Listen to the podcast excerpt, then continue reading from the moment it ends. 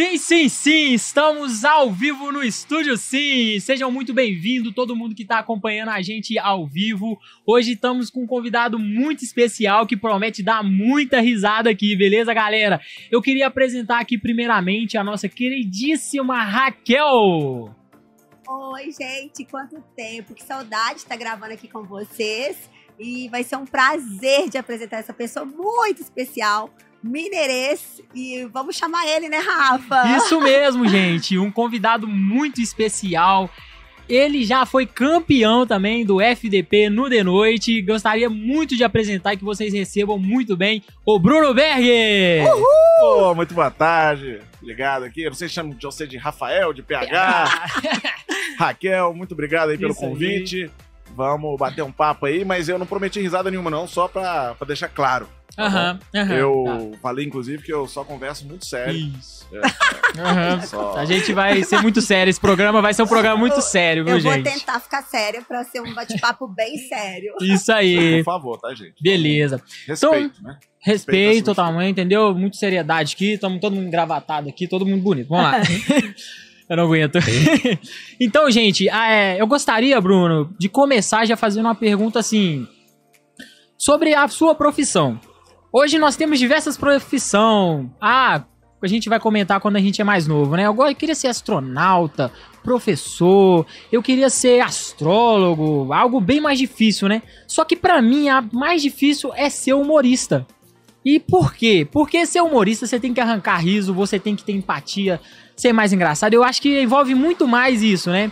Então gostaria que você comentasse pra gente um pouco sobre como é ser, quais as dificuldades da profissão.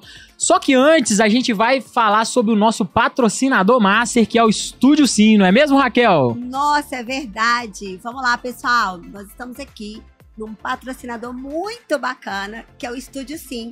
Ele fica em BH, Minas Gerais. Não posso deixar de ressaltar o Estúdio Sim do nosso UAI, né? Que o mineirês está muito em alta entre as línguas mais fofas do mercado, não é, Rafa? É isso mesmo, galera. Então, para quem tem uma empresa aí, tá querendo aparecer mais no mercado, o mercado de podcast é o que mais cresce em todo o mundo. E nós brasileiros ficamos em segundo lugar no ranking de consumo mundial, atrás apenas dos Estados Unidos. Então, se você precisa aparecer na mídia, quer conquistar mais clientes, quer conquistar mais mídia no mercado, nós podemos te ajudar a criar o seu canal de podcast e ter mais presença no YouTube. Acesse estudiosim.com. Então vamos voltar aqui, Bruno. É, vamos lá, fala um pouco, né? Como que as dificuldades de ser humorista, porque não é só, ah, eu quero fazer rir. Tem que ter técnica. Sim, tem que ter muita técnica. Muita gente acha que é só ser engraçado subir no palco, mas para começar a responder a sua pergunta, uhum. eu só queria torcer para que não tenha nenhum astronauta assistindo a gente. Porque você falou que é mais difícil ser humorista que astronauta, pô. pô pera aí. Você ser, ser, astronauta em tempos de terra plana é mais difícil ainda. Porque você tem que inventar toda uma história sobre a uhum. Terra ser redonda, né? Para as pessoas aí que, que não acreditam na, nas coisas certas. Né? Poderem acreditar em você. Mas, cara, ser humorista realmente é uma coisa que para muita gente é uma coisa natural, né? Tem humorista que o cara não precisou estudar para fazer. Imagino que tem, tem muita gente aí que desde criança já é muito engraçado. Eu não, eu sempre fui a pessoa tímida. Eu sempre fui a pessoa que chega, eu fico no cantinho, até hoje. Se eu vou num lugar onde eu não, não conheço as pessoas, eu sou a pessoa que fico na minha ali, quietinho e tal. É... Só que eu sempre gostei muito de comédia. Então, é... quem é muito tímido, eu imagino, pelo menos eu sou assim, é, a gente é muito observador. Então eu sempre gostei de observar muito o quem fazia comédia. Eu tinha meus tios, as minhas maiores inspirações, sempre que me perguntam, eu falo, minhas maiores inspirações são meu tio Sérgio e meu tio Zezé. São, são eles o Zezé que. É ah, isso aí, abraço. O, Zezé, o Zezé, seu tio Zezé, isso é verdade. É verdade. O Sérgio também, meu tio Sérgio. Você ah, conhece legal. meu tio Zezé? Ah, acho que sim. Não mentira. Oh. Mas os dois. Mas são dois que, assim, o, o meu tio Zezé era o que sempre chegava, sempre que eu encontrava ele, ele vinha contar alguma piada festa de Natal, ele contava várias piadas e tal. As piadas, anedotas, né? Uhum. E o meu tio Sérgio era o contador de causo. Ele, ele, ele sempre vinha com umas histórias que envolvia todo mundo, até hoje. Ele é muito bom contando caos. E desde pequeno eu ficava prestando muita atenção neles para tentar. eh, Porque eu queria ser daquele jeito, eu queria saber chegar e, e conquistar as pessoas igual eles conquistavam ali. Ser a atração da festa ali, né? Do, da família ali. Sim, Porque sim. É, às vezes não é nem ser atração, mas é realmente conseguir conquistar as pessoas. Porque como eu era muito tímido, ah, eu sempre usei o humor para poder me socializar. O humor, pra mim, sempre Que foi uma ferramenta de socialização. Uma ferramenta pra pra fazer amigo, pra não ficar isolado quando tá numa festa, pra chegar numa menina que eu tava afim. Não dava certo. Eu ia perguntar aí. Não dava certo. Ah, É, eu, a gente realmente aí, eu, eu comecei realmente a, a, a- a conseguir me aproximar das mulheres depois do Tinder, né? Que- Sim. então, assim, eu já tinha ali uns 30 e poucos anos, aí eu finalmente consegui perder minha virgindade, mas isso, isso, é, isso é detalhe, é coisa que a gente não Você precisa. acha engraçado chegar no humor, acaba que na hora que você vai tentar dar o bote, pô, mas eu gosto tanto de você como amigo. Você é um amigo engraçado aí, você. Cara, eu sempre fui muito amigo. Eu, eu- eu- olha só, eu sou formado em arquitetura, Eu ia E te em teatro. isso, Bruno. Eu sou formado em arquitetura e em teatro. Então, eu, eu tô muito acostumado a ser o único homem, por exemplo, numa mesa de bar. Eu tinha muitos amigos homens também, na tanto na arquitetura quanto no teatro, mas era muito comum um dia sair, sentar ali e tal, e, e tá um monte de mulher, porque são dois cursos que tinham muito mais mulheres do que homens. Foi então- proposital isso? Você ir pra arquitetura por causa da mulherada? Não, não, não. Eu, eu, eu sempre gostei de. de, de- eu, eu- a única certeza que eu tinha na minha vida é que eu queria trabalhar com alguma coisa ligada à criatividade.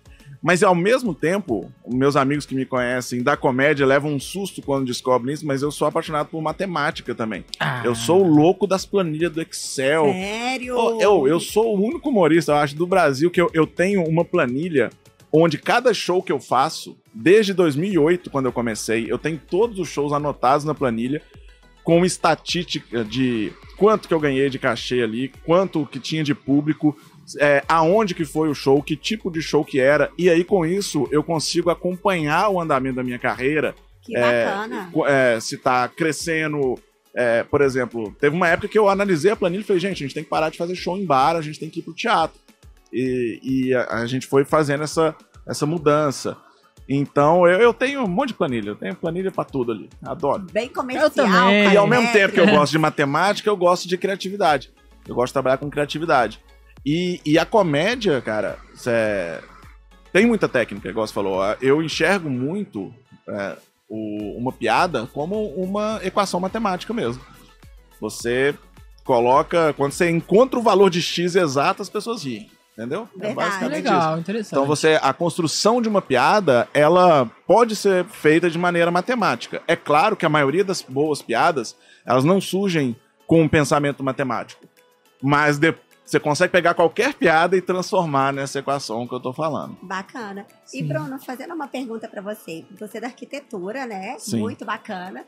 Eu achei que você era da engenharia, porque todo mundo fala da engenharia, que aí virou humorista. Eu falei, o Bruno, será que é engenheiro? Mas você é da arquitetura. Não, eu sou da arquitetura, inclusive engenheiro a gente não gosta, né? Engenheiro quer só ficar avacalhando as coisas que a gente faz. Não, mas eu, hoje, eu, hoje eu digo que eu sou um arquiteto não praticante, né? Eu Sim. já, já não, não trabalho com arquitetura há muito tempo. Eu me Uhum. formei no final de 2004. Tem essa carinha de 20, eu sei, mas eu já sou um Uhum. pouco mais de velho. bebê, claro, né? gente. Formei no final de 2004. É, trabalhei com arquitetura até início de 2010 só. É, Bacana. então, de- desde. Eu comecei a fazer comédia em 2008. Um ano e meio ali fazendo comédia como hobby em paralelo à arquitetura. E aí eu, eu saí do escritório que eu trabalhava e fui. E aí eu fui estudar teatro, porque eu falei, já que eu quero viver disso, eu quero, quero ampliar meus horizontes, né? Quero aprender um pouco mais de técnica, porque até então era, era muito. Eu tinha estudado pra fazer stand-up, mas não tem uma, forma, uma formação, né, Pra fazer Sim, comédia. assim. Verdade. Então eu fui estudar é, teatro pra eu conseguir ter mais noção é, de corpo, de voz, de postura em cima do palco, entendeu? Pra Expressão, né? conseguir evoluir nesse sentido também. Entendi. É, e Bruno, é, eu queria saber quando que foi que você falou assim, não, hoje eu vou testar meu humor, né? Vou- foi na festa de família, foi com os amigos? Como que foi a primeira experiência, sabe? Cara, a- eu, não, eu não sei te falar se foi exatamente a primeira, mas em 1998 eu passei o carnaval em São João del Rei, na casa da família de um amigo meu. Fomos oito colegas. E um deles levou uma fitinha do Ari Toledo. que a gente ouvia todo dia. Eu já começo a rir. E era maravilhoso. Tinha uma, uma fitinha do Ari Toledo e uma fitinha do Caquinho Big Dog. Que, com várias paródias. Caquinho, que é sensacional. Eu, eu nasci em 99, tô por eu, fora. Eu, sou da, eu sou da Ari Toledo, por isso que eu ri. Não, eu fiz show com o Caquinho Big Dog semana, semana passada, não, mês passado. É, mês passado não, dezembro. É, esse, esse, esse dia pra É, trás. já É, tá tudo aí, é, tá tudo aí. junto. E aí a gente ficava ouvindo essa fitinha do Ari Toledo direto e eu achava as piadas maravilhosas. E aí, o que aconteceu? Eu comecei a, a contar as piadas, aquela coisa que eu falava da técnica que eu, do meu tio e tal. Aham. Eu falei, cara, eu vou contar essas piadas que eu conseguia imitar, eu lembrava, eu tinha ouvido tantas piadas do Ari Toledo na fitinha que eu conseguia, na mesma cadência, fazendo a voz que ele fazia, eu comecei a contar as piadas que eu ouvia na fita. É, e aí, um segundo passo foi eu ver outras piadas que eu gostava, pegava site na internet falava, pô, essa piada aqui é boa. E pensava, pô, como que o Ari Toledo contaria essa piada? E aí eu comecei a tentar entender a técnica que ele usava pra puxar a atenção e as nuances que ele fazia e tal. E um terceiro passo foi eu começar a criar piadas minhas e pensar como que o Ari Toledo contaria essa piada que eu acabei de criar. Isso, é, durante a faculdade acontecia muito. Eu tinha um repertório de piadas que sempre que eu tava final de festa, sempre alguém falava, não, Beck, conta aquela piada lá. E aí eu contava e, e assim eu conseguia é, fazer com que as pessoas que eu estavam naquela festa e que não me conheciam começassem a me ver como alguém interessante, porque até então eu tava lá na festa, todo mundo dançando e eu lá no cantinho assim, tomando, tomando ali uma cervejinha. Aproveitou, tomou um gole, gente. Mas aí foi isso. E aí quando começou o movimento da comédia stand-up no Brasil, que foi ali pra 2005, 2006, mas com, com a popularização do YouTube foi que o stand-up explodiu é, em 2007, 2008, é, uma galera começou a me mandar vídeos de stand-up falando, porra, Berg, olha só, isso aí é a sua cara. Você devia fazer isso, você devia fazer isso. E eu assisti os primeiros vídeos em 2007, eu já tinha assistido todos os vídeos de stand-up nacionais que tinham, ou legendados, que tinham no, no YouTube. Porque na época não tinha tanto assim, né? Como Uhum. tem hoje. E, e eu ficava assistindo e ficava maravilhado com aquilo. Participava de todas as comunidades referentes a stand-up que tinha no Orkut, Isso que era. eu falo, é orgulho de comunidade. É. Ai, gente, tá revelando a cidade, miséria. Pois é. Aí, um cara foi dar uma oficina, o Ranieri Lima, ele foi dar uma oficina de stand-up aqui em BH, e aí ele entrou nessas comunidades, procurou por quem era de Belo Horizonte e mandou scrap. Você lembra do scrap? ai, Convidando. Ainda bem que eu não tô lembrando desse não. Era, era a DM lá, era o inbox do, do, Orkut. do Orkut. E aí, eu trabalhava na época, no, no último projeto de arquitetura que eu assinei na minha vida, que eu fiz, foi o restauro do Cine Brasil. Olha. teatro ali da Praça 7. Era um projeto grande. Eu tinha me formado há pouco tempo e era um top. projeto que, que qualquer arquiteto de Belo Horizonte gostaria de estar trabalhando. Então, não é que, tipo, ah, minha carreira não deu certo na arquitetura, eu fui. Não, eu, tava, eu tinha uma carreira promissora, só que ao mesmo tempo, na hora que eu comecei a fazer comédia, eu vi que era isso que eu queria. E eu trabalhava, eu tinha um escritório à noite, porque eu ficava o dia inteiro trabalhando. A gente trabalhava dentro mesmo do Cine Brasil, na obra lá, é, no- nele todo destruído ainda por dentro, né? Mas a gente trabalhava lá dentro. E eu tinha um sócio meu, que depois a gente precisou contratar mais um arquiteto no Cine Brasil, e ele foi trabalhar lá. Então eu passava o dia com ele. Porque de noite a gente ia pro nosso escritório pra gente trabalhar nos nossos projetos. E a gente era novo ainda, no nosso escritório a gente não tinha tantos projetos assim.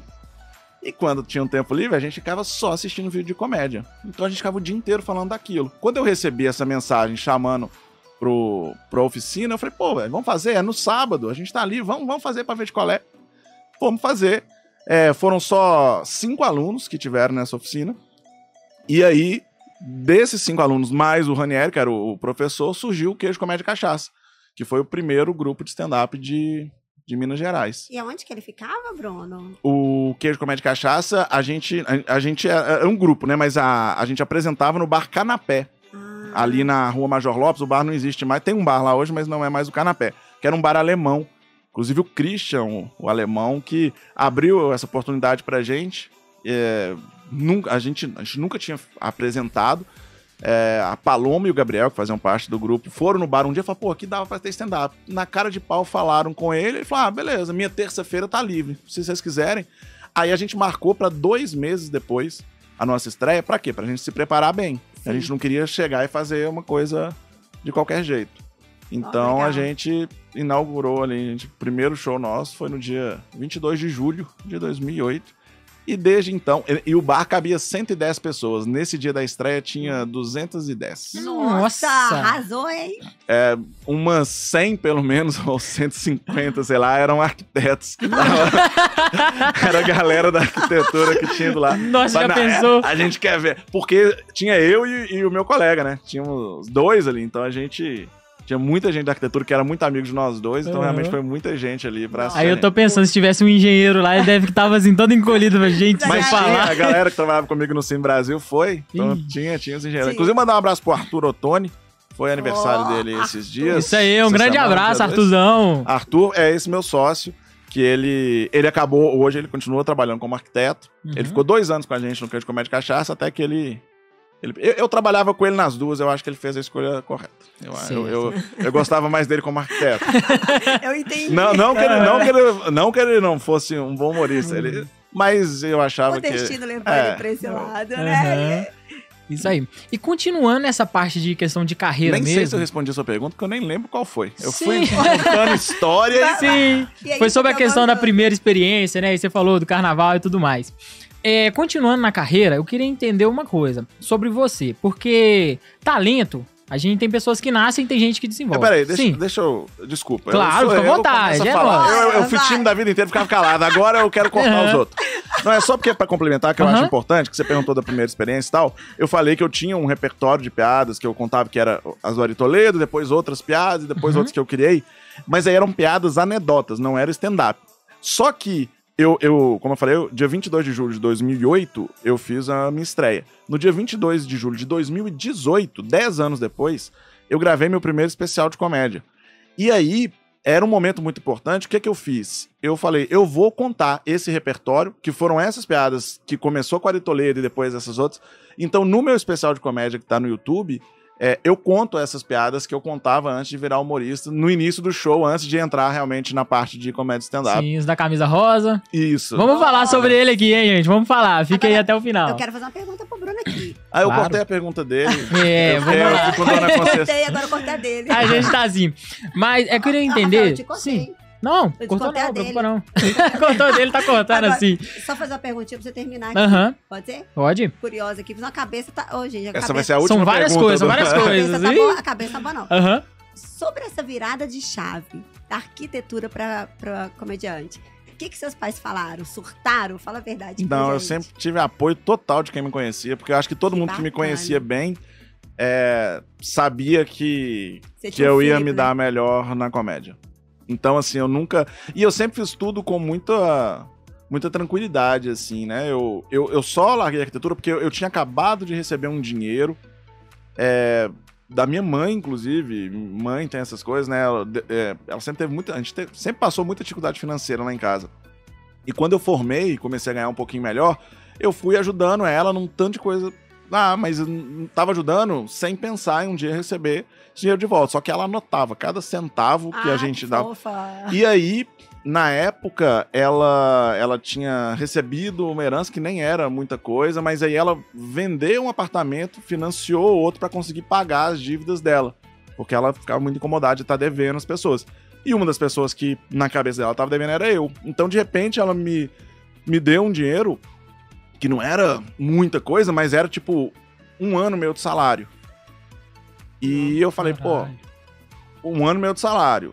Eu consigo, com esse dinheiro, sei lá, viajar pra Europa, comprar um carro e tal. Ou eu largo a arquitetura, vou investir no meu sonho, porque eu, não, eu, não- eu já não tava ganhando zero reais com a comédia. Alguma coisa eu vou ganhar. Então eu consigo me segurar pelo menos dois anos com essa grana que eu tenho aqui. Põe ela na poupança e vou nessa.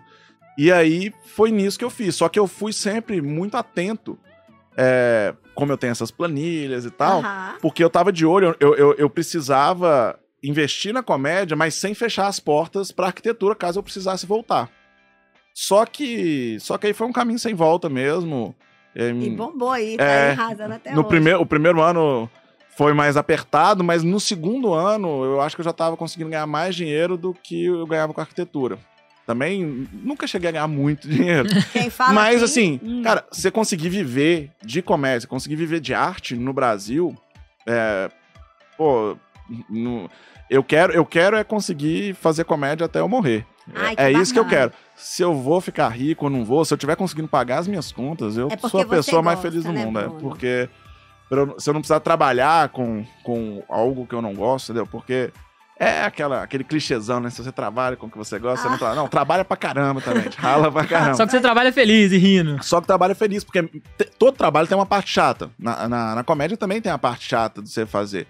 Mas é tudo faz parte de um objetivo maior. Porque quando eu tô em cima do palco, con- contando as piadas, e a galera tá rindo, não existe sensação Verdade. melhor do que essa. Ainda mais levar a felicidade pro você falou do povo brasileiro, é, é uma nação mais. so- Tem outras também, mas falando da gente mesmo. É, é gratificante levar alegria, né? Às vezes tá com tanta coisa na cabeça, nós passamos agora por essa pandemia, é, contas, ninguém. É muita coisa. Então você conseguir levar isso dentro da casa das pessoas, Não, pra principalmente para as pessoas que pagam inteira, nossa, aí é realmente. olha só, olha que eu vou pagar mesmo toda vez que eu for.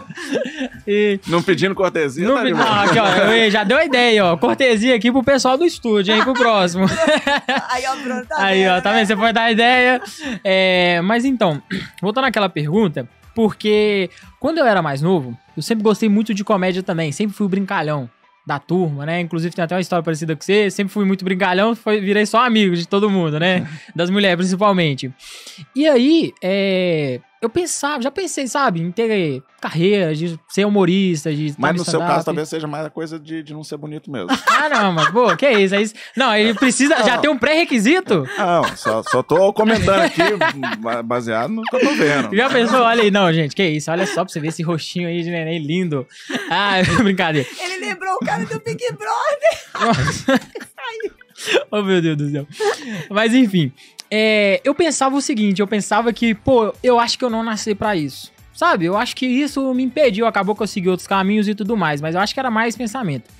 Porque arte, pra fazer arte, ou você tem talento, nasce com dom, ou você treina até ter ele, né? Um exemplo, o Cristiano Ronaldo e o Messi. né? O Messi nasceu com dom e o Cristiano com esforço. E os dois são os melhores jogadores do mundo, né? E eu queria saber o que, que você acha sobre essa questão de talento e dom. Você acha que com puro esforço, não talento e dom não, né, no caso, o dom e o esforço. Você acha que com o esforço eu consigo ser tão bom quanto uma pessoa que já nasce com dom? Cara, eu acho que é possível. Eu acho que é muito possível. Por quê? Se o cara que nasceu com dom também se esforçar tanto vo- quanto você, provavelmente ele vai ser sempre melhor que você. Então, nessa comparação, você vai continuar perdendo. Mas tem muita gente que nasce com dom e acha que aquilo basta pro resto da vida, acha que não precisa evoluir. Então, se você com esforço vai ultrapassar. É o que você falou aí do Cristiano Ronaldo. Tem vários jogadores aí brasileiros que, se bobear, nasceram com um dom maior que o do Cristiano Ronaldo. O Cristiano Ronaldo passou a maioria deles porque talvez eles acharam que o esforço é, não valia a pena. O, o Ronaldinho Gaúcho, no auge dele, no auge dele, ele jogou mais que o Cristiano Ronaldo. Só que o auge dele durou dois anos. Ele Verdade. gosta da cachaça, da mulherada e tal. Foi uma escolha rir, é dele. verdade. Eu, eu, se, se fosse comparar, eu seria o Ronaldinho Gaúcho também, pô. Eu quero qualidade de vida. Não, sério, o Cristiano Ronaldo. Não, mas é, o Cristiano Ronaldo, eu, eu admiro muito ele. Admiro muito ele, mas eu não queria ter a vida dele. Ele é eu não queria. robotizado, É, né? porque é, são 24 horas. Eu sei que ele é feliz do jeito que ele é, mas eu sei que eu não seria. Porque as pessoas são diferentes. Então, a gente tem que tentar o máximo possível, e aí, seja na comédia, seja em qualquer outra coisa, é, se comparar menos com as outras pessoas. Porque a, a realidade de cada um é diferente, e eu não digo nem realidade financeira e tal, a realidade do seu sentimento mesmo, do que é que você gosta, do que você quer. Então, eu acho que respondendo a sua pergunta, eu acho que sim, é possível alguém que não tenha nascido com o dom é, conseguir superar alguém que nasceu com dom. Mas porque a maioria das pessoas não se esforçam. A maioria das pessoas não se esforçam tanto é, para conquistar aquilo que elas querem ou que elas acham que querem. Porque talvez se elas quisessem tanto mesmo, elas se esforçariam, né? E não tô dizendo, eu tô falando isso na, na, na questão de desenvolvimento artístico. Não tô falando que ah, quem não, não tem dinheiro é porque não se esforçou, não. Pelo amor, esse, esse discurso de meritocracia, né? isso aí pra mim é uma Todas as baboseira do caramba. Tipo, como se. Porque a real- é justamente por isso, porque a realidade de cada um é muito diferente. Então, é possível, mas você pode se esforçar a vida inteira também e não conseguir, porque às vezes o meio que você nasceu não vai permitir que isso aconteça. Então, assim, a gente precisa também ter por, pessoas que vão abrir portas. Então, você se relacionar bem com pessoas vai te ajudar, às vezes mais do que o seu esforço técnico para fazer alguma coisa. É, de- depende muito da área que você está atuando, né? Uhum. Eu achei interessante, você falou sobre fórmulas. Eu também amo fórmulas, sabe? Uma curiosidade minha é que eu nunca fui bom em português, história, geografia, mas matemática, eu sempre decorei todas as fórmulas. Você falar qual é a fórmula de tal, eu te falo. Eu Então, não vou falar qual- isso não, depois ele solta uma fórmula aí pra você. Ah, não. Se de fórmula, falou de fórmula, eu acho que eu manjo de tudo. Mas enfim, eu queria saber. não lembro, eu fiz Enem ano passado, não lembrava fórmula nenhuma mais. Cara, a fórmula é muito legal. Você tá falando Não sério você tá fez Eu fiz mesmo. Enem, fiz Enem, fiz Enem pra. que eu quero. Provavelmente eu não vou passar, né? Porque eu não estudei nada, fui lá e fiz. Tinha. Formei em 98. Tinha quantos anos? Tempo. Que eu quero. Eu, eu, eu tô pra lançar um curso de Ah, comédia então é pra quem não é comediante. Porque Olha. eu acho que a comédia me ajudou muito na minha vida a melhorar a minha relação com as pessoas. Igual falando, eu era muito tímido. Você vê que eu cheguei aqui, eu já conversei com vocês numa boa. E a comédia me ajudou muito nesse sentido. E ela ajuda muito pra quem quer falar em público, por exemplo, ou pra quem quer melhorar a relação mesmo de trabalho, relação pessoal. E, e, eu, e eu já apliquei isso em algum, com algumas pessoas e vi que dá pra pessoas usarem a comédia ao a favor delas. E aí eu bolei um curso com algumas dinâmicas que eu faço qualquer pessoa que nunca achou que conseguiria fazer uma piada tal, a pessoa vai vai sair de lá escrevendo piadas. Piadas boas, não necessariamente. Porque você, come... você vai conseguir escrever uma piada. Você vai entender como é que ela funciona e tal. E à medida que você for praticando, você vai evoluindo. E aí eu comecei a, a desenvolver esse curso e eu vi que seria muito mais legal esse curso se aprofundar um pouco mais de um lado também psicológico, de como que a comédia é, e a psicologia, ela, eu acho que elas caminham muito juntas. E eu falei, pô, mas eu também não posso entrar, aprofundar num lado, porque eu, eu sei, eu entendo de comédia, não entendo de psicologia. E aí eu quis fazer o Enem porque eu quis estudar psicologia pra tentar usar a psicologia dentro da minha ah, comédia. Legal, legal. Entendeu? Não sei se eu passar, não passar, porque eu também não sei se vou ter tempo de fazer um curso. Mas eu falei, eu vou fazer o Enem. Tava na pandemia, falei, vou me inscrever e vou fazer o Enem. Se eu passar, eu passo a me preocupar se eu passo ou não. E tinha até o riso lá de você falando. Mas é... aí eu, eu, eu fui na Uhum. prova, as provas é, de matemática e física lá, eu não lembrava fórmula absolutamente nenhuma. Só que na época que eu gostava muito, que eu, que eu estudava, estudava essas matérias, né? Eu, eu, eu evitava decorar as fórmulas. Eu preferia deduzir as fórmulas. Tipo assim, ao invés, por exemplo, tem uma, um enunciado lá. Ao invés de eu decorar a fórmula e simplesmente aplicar ela, eu tentava entender a física, por exemplo, como que é o funcionamento dela. E aí, às vezes, eu chegava na resposta certa sem usar a fórmula que o professor tinha dado, mas baseado no. Interpretação. Eu, é, eu acabava deduzindo a fórmula. É isso, porque, eu- pelo menos, eu acho que eu tive muita sorte com os professores, apesar de ter estudado a vida inteira em escola pública. Eu, eu peguei uma, uma época que a, que a minha escola, o grande Leopoldão, tinha vários professores muito bons. E eu lembro que o meu professor de física, ele sempre batia nessa técnica de, ó, não decorem a fórmula, entendam. Ele sempre explicava como, de onde que aquela fórmula surgiu. E aquilo me fascinava mais do que simplesmente decorar uma fórmula para aplicar depois. Porque eu sabia que se eu esquecesse a fórmula, eu conseguiria deduzir ela novamente, sacou? Legal, legal. É, inclusive, esse negócio de fórmula, perguntou ali qual que é a fórmula de Bhaskara. A Aí- fórmula de Bhaskara é aquela que você usa lá na equação de segundo grau Isso. e mete um delta lá. Você que é o cara da soma, Isso responde mesmo. Seria o, o delta é o b a quadrado vezes 2ac, depois você faz o cálculo de x vezes a raiz quadrada de b dividido por 2 vezes a. A sua cabeça tá É fresca. exatamente o que eu ia dizer. Que Agora, Ah. Bruno, posso pedir uma coisa? Acho que muita gente vai querer escutar isso. Conta uma piada de mineiro pra gente. Não posso. A religião não permite. Olha, A religião, a- a- a- o sindicato dos comediantes não é, impede que a gente conte piadas dizendo, ó, vou contar uma piada agora. E conta. Porque Aí, vamos supor, eu tô falando aqui, as pessoas estão assistindo e falam, nossa, esse cara parece um bom humorista, eu vou querer ir lá assistir ele. Se eu contar uma piada, a pessoa desiste. Sério? Porque não tá na, na- Vamos usar a física aqui de novo, não está nas condições ideais de temperatura e pressão pra uma piada você contar. Mas eu vou, até o final, você, você vai ouvir sua piada, só que não vai ser com. Agora vem uma piada. Entendi, Na hora que a aí. piada sua. Eu fiz algumas piadas aqui já. Vocês riram Sim, e tal. sim, mas sim. a piada ela tem que Não tem surgir como da maneira natural. Naturalmente, né? É, Mas tem muita coisa. Essa questão de mineiro. Todo mundo de- é, brinca. é porque o mineirês tem a coisa do, do- Aí não é contando piada, mas é falando sério. o mineirês, é, o, sotaque mineiro, ele é, se- é um sotaque que, que ele carrega simpatia, né? As pessoas gostam do mineiro. É diferente do sotaque carioca e paulista, que sofre muito preconceito. Preconceito. Eu né? achava- Eles são é. chato mesmo. É, O sotaque mineiro é um, é, é um sotaque gostoso. As pessoas, acho que o Brasil inteiro, quando. Ah, você é mineiro, ô, vem cá, não sei o que, quer, quer ouvir sotaque mineiro. E o mineiro, ele tem a questão da, da gente não precisar é, pronunciar todas as letras de uma palavra. A gente pronuncia só aquelas que precisam. Por isso que o mineiro. a- a- a- tem gente que, ah, quando a gente faz piada de mineirês, tem que falar, ai, eu sou mineiro, mas eu não falo assim, não, eu não falo errado. Falo, não é errado. A gente, a gente tem uma comunicação objetiva. A gente só fala o que precisa ser dito.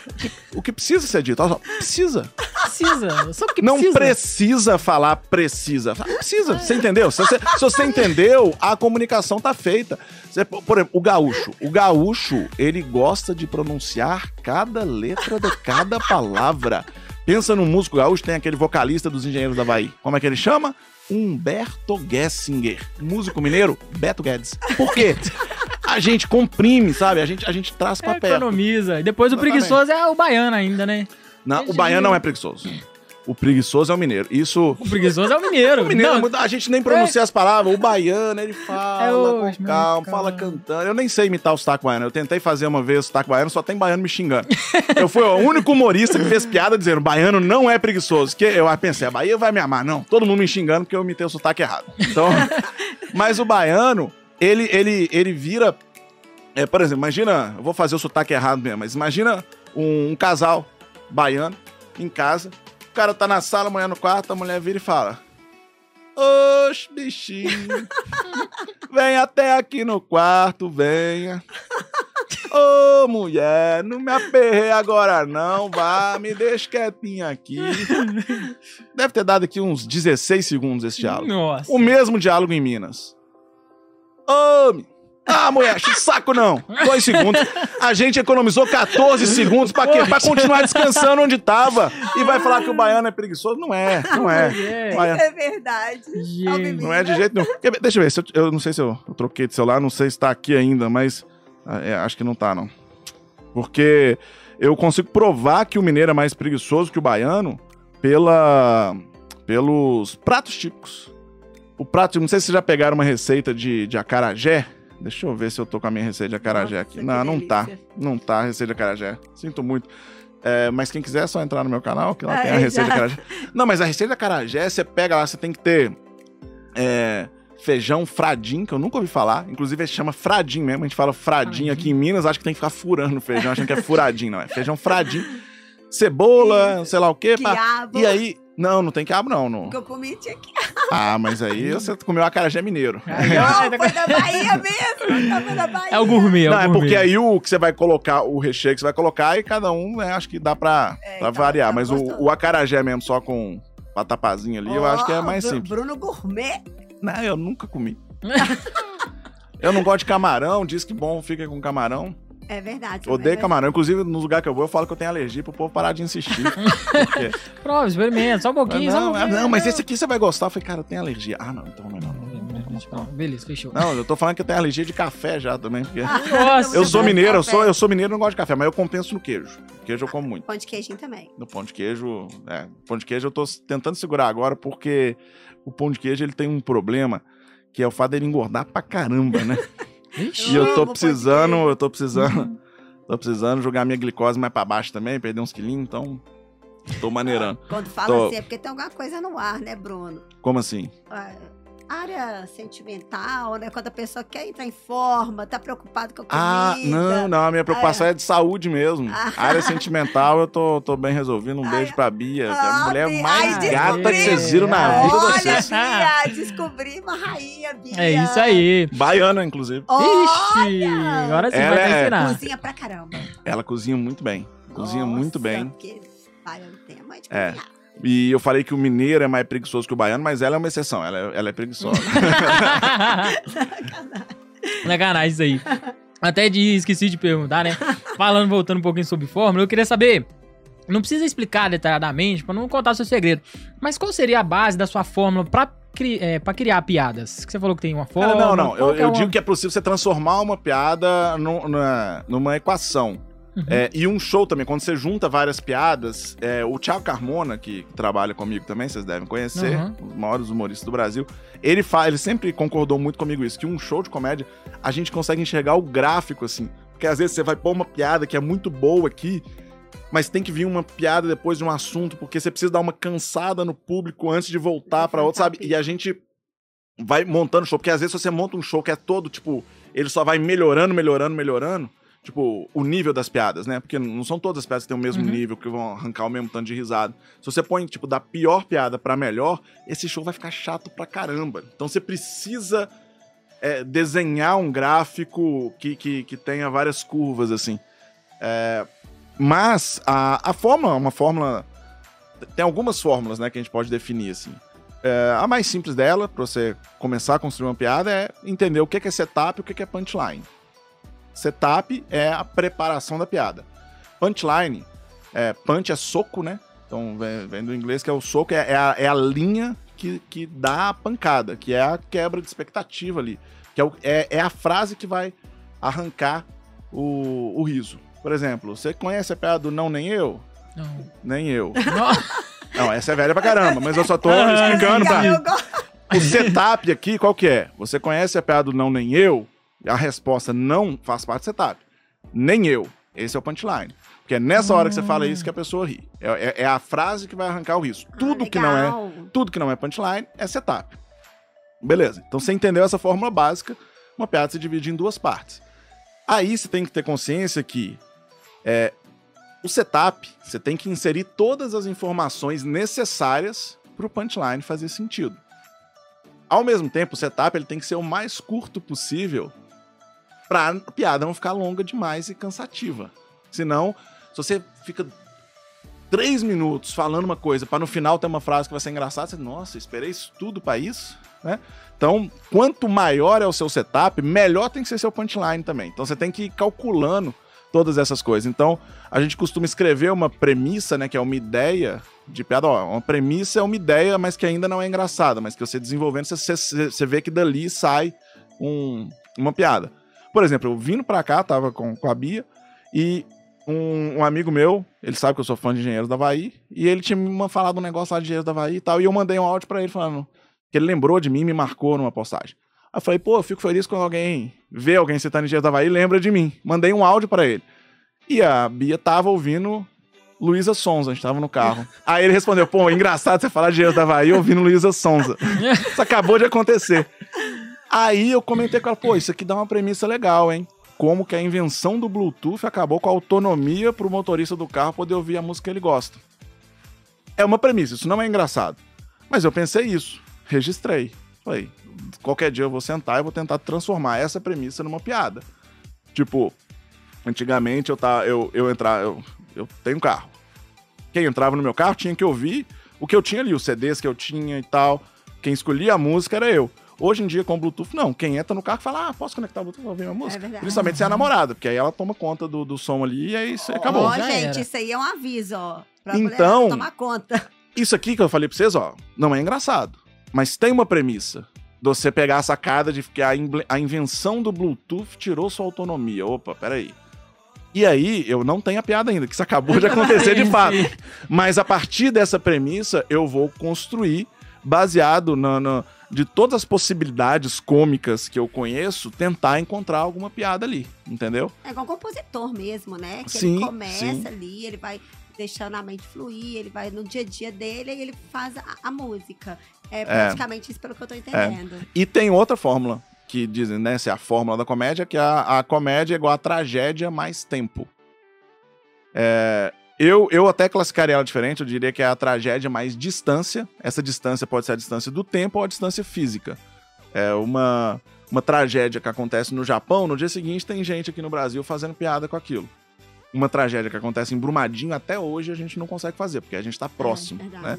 Então, da- talvez Hum. daqui a algum tempo as pessoas vão fazer igual hoje. Eu vejo muito mais pessoas fazendo e rindo, por exemplo, é, com piadas sobre a morte do Ayrton Senna.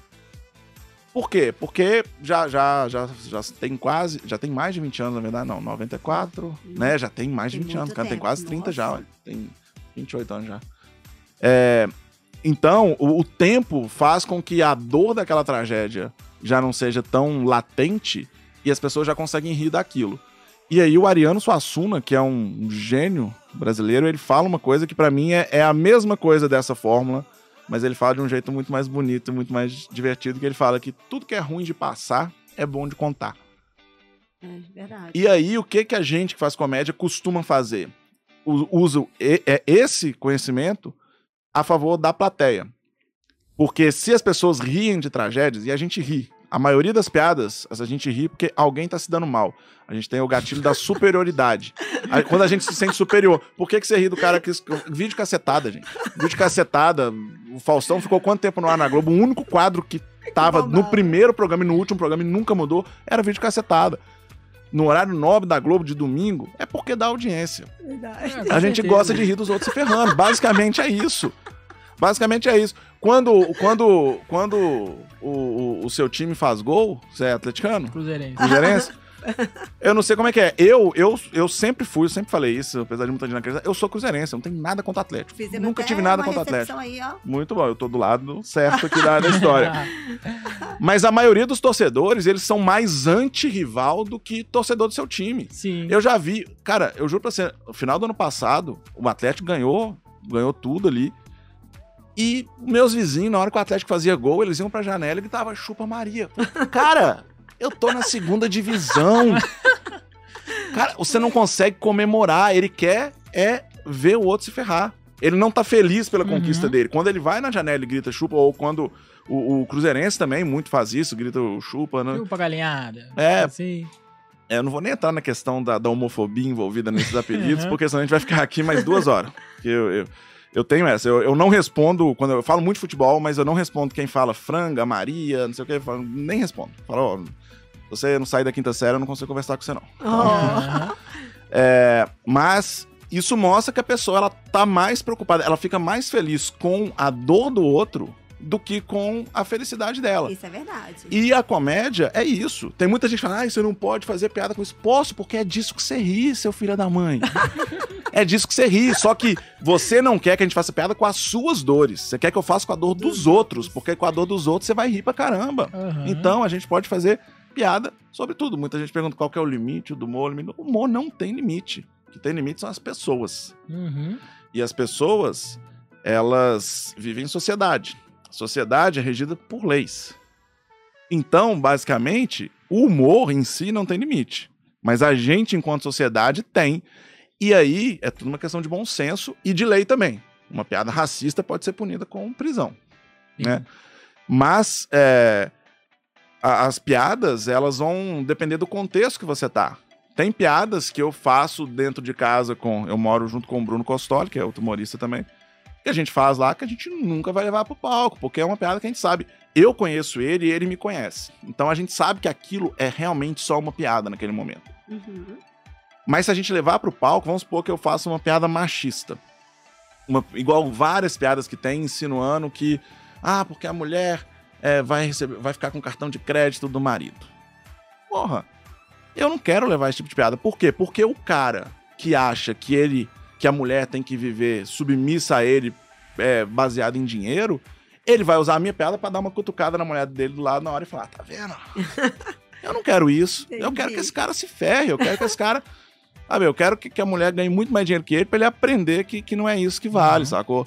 Então eu não vou fazer essa piada. Isso significa que essa piada deveria ser proibida? Não. Mas isso significa que a pessoa que fizer também não pode ser cancelada na internet? Pode, porque do mesmo jeito que ela tem o direito de falar o que ela quiser, as pessoas têm o direito de não gostar e criticar ela. Uhum. Porque as pessoas que são canceladas. Tem, tem gente que acaba sendo cancelada injustamente, né? Por causa de boato, por causa de coisa. Sim. Mas a pessoa que fala um, um- Pode falar merda aqui nesse Pode. podcast? Pode. A pessoa que fala uma merda muito grande na internet, depois reclama que foi cancelada. Cara, a gente tá na internet, a gente sabe o alcance que a gente tem. Então, é, a, a liberdade de expressão, igual eu vejo, tem até humoristas que falam, ah, porque estão querendo me censurar. Não, cara, a censura é não deixar você falar. Se você já falou e as pessoas estão te criticando, o nome disso não é censura, o nome disso é, é resposta. Do mesmo jeito que eu tenho o direito de fazer a piada, você tem o direito de se ofender e de me xingar. E se você achar que aquela piada te ofendeu diretamente, você tem o direito de entrar na justiça. E o juiz vai definir quem, quem que tá certo quem que tá errado. Mas o direito de expressão, que é, tá na Constituição, inclusive, é uma via de mão dupla. Porque a Constituição diz que todo mundo tem o direito de, de falar o que quiser, basicamente é isso, né? Desde que não esteja cometendo um crime, como, como disse.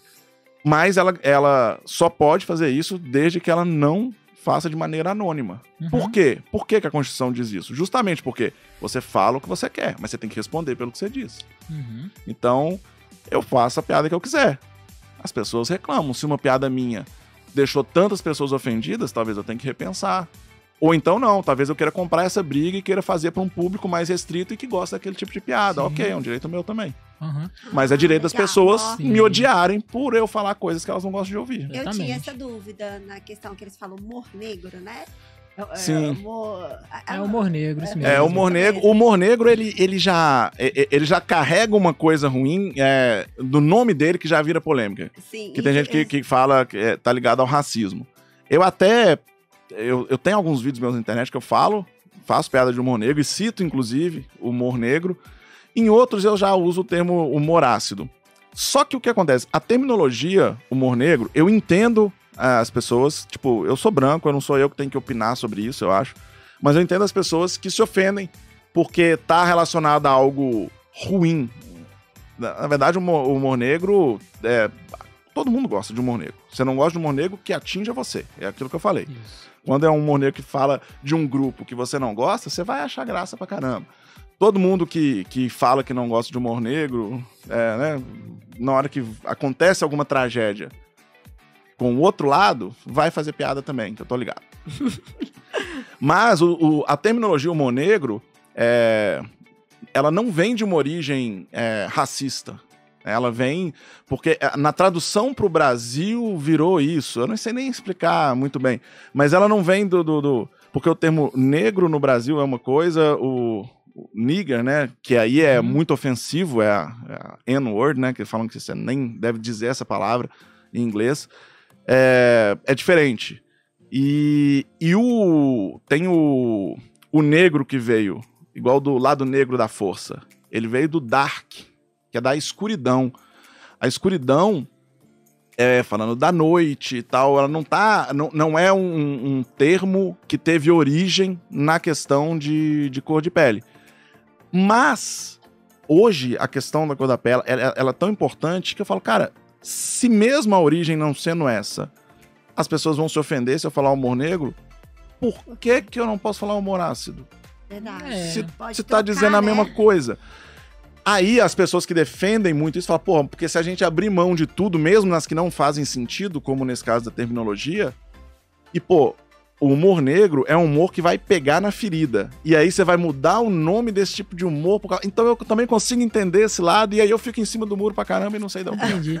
Esse negócio de humor negro é interessante. É até uma pergunta que eu queria fazer. Por quê? Meados, quando o viaduto ali caiu na Pedro I, sabe? A gente na sala de aula, eu tava no terceiro ano, zoando lá, e nós tínhamos um amigo que ele era bem gordinho e tal. Ele mesmo pegou e se zoou e falou assim: Ô, gente, foi mal, o viaduto caiu porque eu tava passando lá em cima na hora. Aquilo ali, a sala inteira começou a rir. Ele Ah. fez uma piada dele mesmo. É, Uhum. é o que eu ia falar aqui mais cedo, que eu falei que a gente tem o gatilho da superioridade, que a gente ri dos outros se ferrando, é que eu aca- acabei não concluindo. Eu vou viajando no que eu tô falando. Ótimo, não, assim sabe que mesmo, eu tinha que legal parar de do usar bate-papo. Tô brincando, não usa droga. É, o que que o humorista faz? E aí o seu amigo fez isso, talvez sem saber ou até sabendo. Uhum. A gente usa o gatilho da superioridade a nosso favor. Então, é muito, muito, muito comum. Não, não é regra, mas é muito comum você ir num show de comédia e o humorista começar fazendo piadas sobre as suas características. Porque eu viro e falo piadas de mineirês. Eu chego lá e falo do mineiro e tal, parará. Se eu falei, zoei o mineiro, a partir do momento que eu falei isso e tem um paulista na plateia, na hora que eu zoar São Paulo, ele não vai se ofender. Porque primeiro eu me zoei. Eu usei. Quando você usa o gatilho da superioridade a favor do público, tipo, eu, fa, eu chego lá e falo. Já falei, igual eu falei que eu tô precisando emagrecer e tal. Chego lá e falo, pô, porque eu tô gordo, não sei o que, e faço piadas zoando o fato de eu estar tá gordo. Eu tô colocando a plateia acima de mim. Eles estão rindo porque eu tô me zoando. Eu faço muita piada falando que eu fui corno no meu casamento. Fui mesmo. Só, só trabalho com verdade. Só trabalho com verdade. Eu tô me zoando se eu chego, tipo, como um cara que nunca foi traído e faço piada zoando quem é corno, o cara que já foi traído na plateia, ele vai se ofender muito, ele vai sair dali triste. O meu objetivo não é esse. Se eu chego no palco e falo, eu fui traído e faço as mesmas piadas de corno, o cara vai se identificar comigo e falar, pô, é isso aí e tal. E vai dar um alívio, vai é. falar, graças a Deus. não tô sozinho. a gente usa o gatilho Legal. a nosso favor. Quando o Cruzeiro foi rebaixado, eu nem tava pensando em fazer piadas sobre isso, mas a gente tem uma noite que chama Desculpa, estamos testando, que é onde a gente testa piadas e filma para gerar conteúdo para internet. São 18 humoristas filmando piadas novas. Oh, legal. Então nem sempre quer dizer que o show vai ser bom. O ingresso, inclusive, é baratinho, custa 10 reais. Tem um, inclusive, quinta-feira agora, dia oh, 10. Vou querer cortesia, hein? Você bobear. Esse não Esse é 10 reais, é proibido. Cortesia, A minha namorada vai e eu tive que comprar o ingresso dela. Porque esse realmente. Não, esse a gente paga para fazer. É. Porque mesmo lotando, não, não, não cobre o custo. Uhum. Cada humorista ah, paga. Gente, onde que é, Bruno? vai ser no Pátio Savassi. Ah, olha. É. E eu tenho outro show essa semana também na sexta-feira, que é pela mostra de stand-up da campanha de popularização, que vai ser lá no Shopping Cidade. Opa! Então fica o convite aí já para vocês. Bora, galera, rir! Esse do Pato Savassi, preciso confirmar, mas talvez já esteja esgotado, porque o teatro lá é pequenininho. É, mas talvez ainda tenha alguns ingressos por causa dessa confusão que deu aí de proibir ou não proibir. Uhum. Mas, é, eu esqueci o que eu tava falando. É... Que a gente vai lá. Ah, tá. Quando o Cruzeiro foi rebaixado, ele foi rebaixado no domingo e eu tinha um, desculpa, estamos testando na quinta. Quando o Cruzeiro foi rebaixado, aconteceu ali, tava, pô, tava mal, como todo cruzeirense. E eu pensei, cara, não existe possibilidade de eu chegar quinta-feira com todo mundo que me conhece sabendo o quanto eu gosto de futebol, de eu falar de outro assunto que não seja o rebaixamento do Cruzeiro. O meu time foi rebaixado. Eu tenho que falar disso. É o quê? É usar o alto flagelo. Pô, aconteceu uma tragédia na minha vida, meu time foi, eu vou fazer piada com isso. E aí eu fiz. Foram dois vídeos que, inclusive, porque deu muita piada, então eu tive que fazer em dois testando seguido falando do rebaixamento do Cruzeiro. E foram dois vídeos que deram uma repercussão muito grande, principalmente entre os cruzeirenses. Por quê? Porque não era um atleticano lá zoando e colocando o dedo na ferida. Era um torcedor cruzeirense que também estava chateado com aquilo, mas sabendo brincar com a situação. Então, muitos cruzeirenses falaram, pô, só você mesmo para conseguir me fazer rir num momento desse. E, pô, isso é legal pra caramba, entendeu? É a gente conseguir. É, porque vai ter gente, é óbvio que deve ter tido gente que viu o Cruzeirense, ah, o cara que ainda fica dando arma pro atleticano zoar a gente e tal. Sim. Porque o cara não. Ele leva um negócio tão a sério que ele não consegue sair dessa bolha dele. Mas a grande maioria viu e falou: pô, é isso, vamos, a, gente, a gente tem que rir para não chorar. É tipo isso.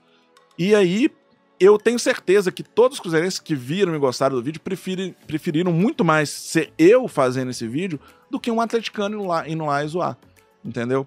Então, hoje, eu, eu faço piada também zoando o Atlético, mas eu tento fazer sempre dentro de um, de um nível de respeito. Porque, igual eu falei, eu não sou anti-atleticano. Eu não quero eu não quero que o atleticano veja o meu vídeo e fique puto da vida e queira me matar e tal. Alguns fazem isso. Alguns me ameaçam e tal, mas porque é o cara que não, não sabe brincar. Esse cara, ele é o cara que vai pro estádio pra brigar, sacou? Não, uhum. é, não é pra esse cara que eu tô escrevendo piada vai chegar nele também, mas não é, não é esse cara que eu quero ter de público, não é esse cara que eu quero que compre o ingresso e vá no meu show. Violência, esse cara eu quero né? que fique na casa dele, sacou? Então ele vai ver, vai ficar puto, vai beleza. Aí ele me xinga, eu bloqueio ele, ele nunca mais vai ver uma divulgação de um show meu, então ele não vai no meu show. Eu não quero que ele vá mesmo, então não faz diferença na minha vida. Uhum. Então, é isso. A gente saber brincar com as tragédias que acontecem. Fui traído no meu casamento, virou texto. Eu, o último testando que eu fiz, eu fiz um texto todo falando do término do meu namoro. Eu falei que eu tô namorando agora, uhum. mas a gente terminou no final do ano passado e a, a gente voltou tem um mês quase. Uns três semanas, não Tem sei. lua de mel. Tamo na, na- na segunda lua de mel aí. Só que foi um período muito, muito pesado, assim, tanto pra mim quanto pra ela. Foi um período de, de, de, de, de dor mesmo, assim. Eu, tipo, fiquei mal pra caramba, mal pra caramba. E aí a gente voltou e eu fui fazer o testando. Falei, cara, eu não consigo falar de outro assunto. Eu vou falar disso. O, o palco virou meu divã, assim. Eu até falei com ele, eu tenho que esperar daqui a alguns dois meses eu assistir esse vídeo e eu ver se ele realmente ficou engraçado ou se ele ficou só desabafo. Porque corre esse risco também, às vezes, a gente falar. Uhum. Porque quando eu saí do palco, o Gabriel, Gabriel Andrade, humorista também, falou, ele conhecia a história toda. Eu, eu saí assim, ele já tava esperando, ele falou. "Ó, Gostei do jeito que você tratou tantas verdades. Ajuda também, É, né? Ajuda Porque pra muita quem tá gente. assistindo, fica na dúvida. Igual, tem gente que fala até hoje, vê meu show e fala, "Ô, mas você foi traído mesmo? Eu falei, cara, eu falo tanto que eu fui traído, você ainda duvida, pô. Não dá pra acreditar mesmo. que eu E você também foi, né? você tá perguntando, você também foi, todo mundo. Todo foi. mundo. Quem não foi, um dia ainda vai É, ser. Não tem como. Não quero saber, gente. Não conta que isso dói demais, mas todo É, mundo foi mesmo. só é corno que é curioso. Preocupa não. O Pior é que eu sou curioso demais.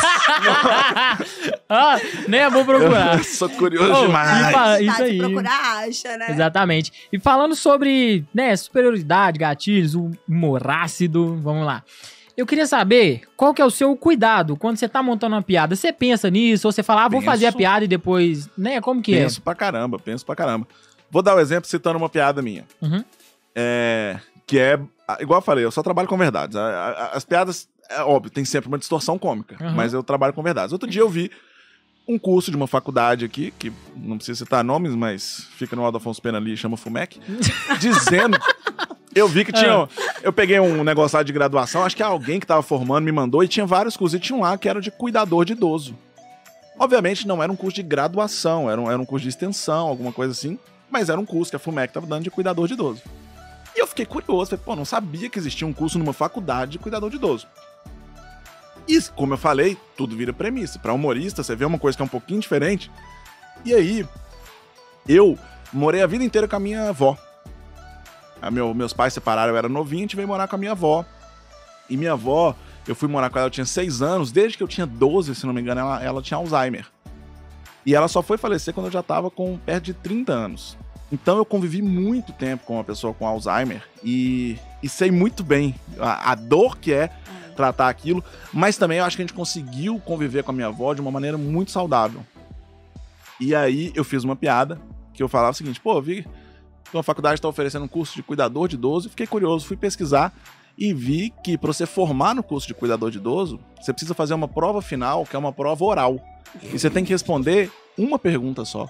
Só que você tem que responder ela 16 vezes e sem perder a paciência. A piada é essa.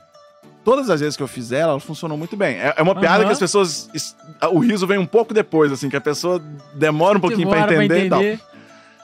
E aí, Ai, ai. eu posto essa piada e algumas podem dizer, algumas pessoas podem dizer que ela é de humor negro e tal. E uma vez esse vídeo com essa piada minha viralizou no TikTok e um cara me mandou um textão falando que admira muito o trabalho de humorista e tal, mas que ele viu essa piada e acha que eu deveria repensar, porque no dia que eu tiver alguém com Alzheimer, eu não vou achar graça naquilo e tal, parará, e me descascou e no fim das contas quase que me mandou tomar naquele lugar. Começou educadinho, mas descascou. Eu falei, cara, eu vou responder esse cara, porque ele tá dizendo que ele gosta. Eu falei pra ele, velho. Primeiro, essa piada ela é baseada na minha história. Eu fiz essa piada pensando na minha avó. E eu tenho certeza que a minha avó, se ela estiver vendo essa piada lá, ela vai estar rindo dessa piada. Porque a minha convivência com a minha avó me ensinou isso. Porque ela fazia a mesma pergunta várias vezes. É verdade. E a gente, o, a gente tinha um negócio da gente responder todas as vezes que ela perguntava. Porque se você demonstrar pra pessoa, falar, ai, você já perguntou isso, vó, ela vai ficar chateada. Quando eu respondo, eu posso estar achando cansativo. Mas se eu responder com paciência, ela não vai nem perceber, porque ela não sabe que ela fez aquela pergunta. Se ela soubesse, ela não estava fazendo de novo. Então, pra ela, vai estar de boa, ela vai estar feliz. E se eu, fa eu dou uma resposta engraçadinha, isso aconteceu várias vezes. Eu dava uma resposta engraçadinha, ela ria. Passava um tempo, ela fazia a mesma pergunta. Eu dava a mesma resposta engraçadinha, ela ria de novo.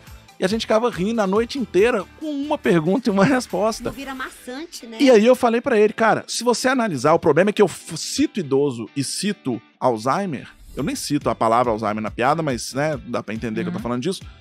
a pessoa já fica, não pode brincar com isso. Cara, qual que é a mensagem dessa piada que eu tô passando? Você pode falar que ela é uma piada de humor negro, mas a mensagem que tá por trás dessa piada é: se você tem algum idoso na sua casa, trate ele com paciência e carinho. É isso que a piada tá dizendo. E as pessoas falam: ah, mas você não pode fazer piada com Alzheimer. Posso e vou fazer. Se você não tem condição de saber interpretar um texto e entender, e provavelmente esse cara que tá falando isso, porque ele, fala, ele não acha engraçado, por quê? Porque provavelmente ele tem alguém com Alzheimer na casa dele, que quando a pessoa faz a pergunta pela terceira vez, ele estoura com a pessoa porque não tem paciência. Então ele não consegue ver graça numa coisa dessa. Mas se ele parar pra pensar e falar, não, eu tenho que responder, eu tenho que ter paciência, porque o, o idoso ele não sabe, se ele tem Alzheimer, ele não sabe o que tá acontecendo. E Pode você- acontecer com qualquer um também, né? e é uma piada que trata de um assunto delicado, mas que a mensagem dela é uma mensagem positiva. Uhum. Só que as pessoas não estão preparadas para isso. No geral, as pessoas estão preparadas para esse assunto não pode fazer piada. Pode sim. Se você não gosta, não me segue, não paga o Sim, ingresso para ir no meu show e É paciência. igual morte. Morte é uma palavra que tem muito tabu. Hoje, Vai falar de morte, mas o único caminho que eu vou é esse. o Tiago Carmona, ele, ele fez um texto falando sobre morte por causa disso. Porque as pessoas falavam muito, ah, não pode fazer piada com morte e tal. Ele falou, eu vou escrever. Ele escreveu um texto sensacional que é falando sobre morte. E é o texto sobre todo. E, e- e ele fala isso. Eu estou. Vou falar sobre morte porque fala que não pode fazer piada e tal. E ele vai desenvolvendo a partir disso. E é genial. O Carmona é genial, né? Então. Tem gente É. muito medo de falar da palavra morte, mas a única certeza que tem da vida, minha mãe me ponto. A única certeza da terra certa ali que você tem é a morte. Não tem E o outro chifre? caminho. Sim, é. Hoje, mas assim, uma hora tem que parar também, né? Pelo Não, uma hora para, mas é certeiro. Ah, não tem jeito. já ter parado aí, né? ó. Bia. Tome cuidado. É, tô falando esse negócio de alfinetar. Inclusive, eu tinha acabado de ver uma postagem sua falando, né, que o Cruzeiro revelou o Ronaldo. Ah, sim. Depois do Ronaldo. É, que- Aí eu- é, foi aquela que eu fiquei assim. Aí depois eu entendi, eu falei assim, gente, os atleticanos. É que eu. Vamos explicar então. Foi quando Uhum. o Ronaldo comprou o Cruzeiro. Eu fiz a piada falando, pô, deve ser muito difícil atleticano, né? O, o título- o time ganha dois títulos importantes, menos de uma semana depois. Vi mesmo. O Cruzeiro vai lá e ganha duas Copas do Mundo, um Campeonato Espanhol, uma Champions League, não sei o quê.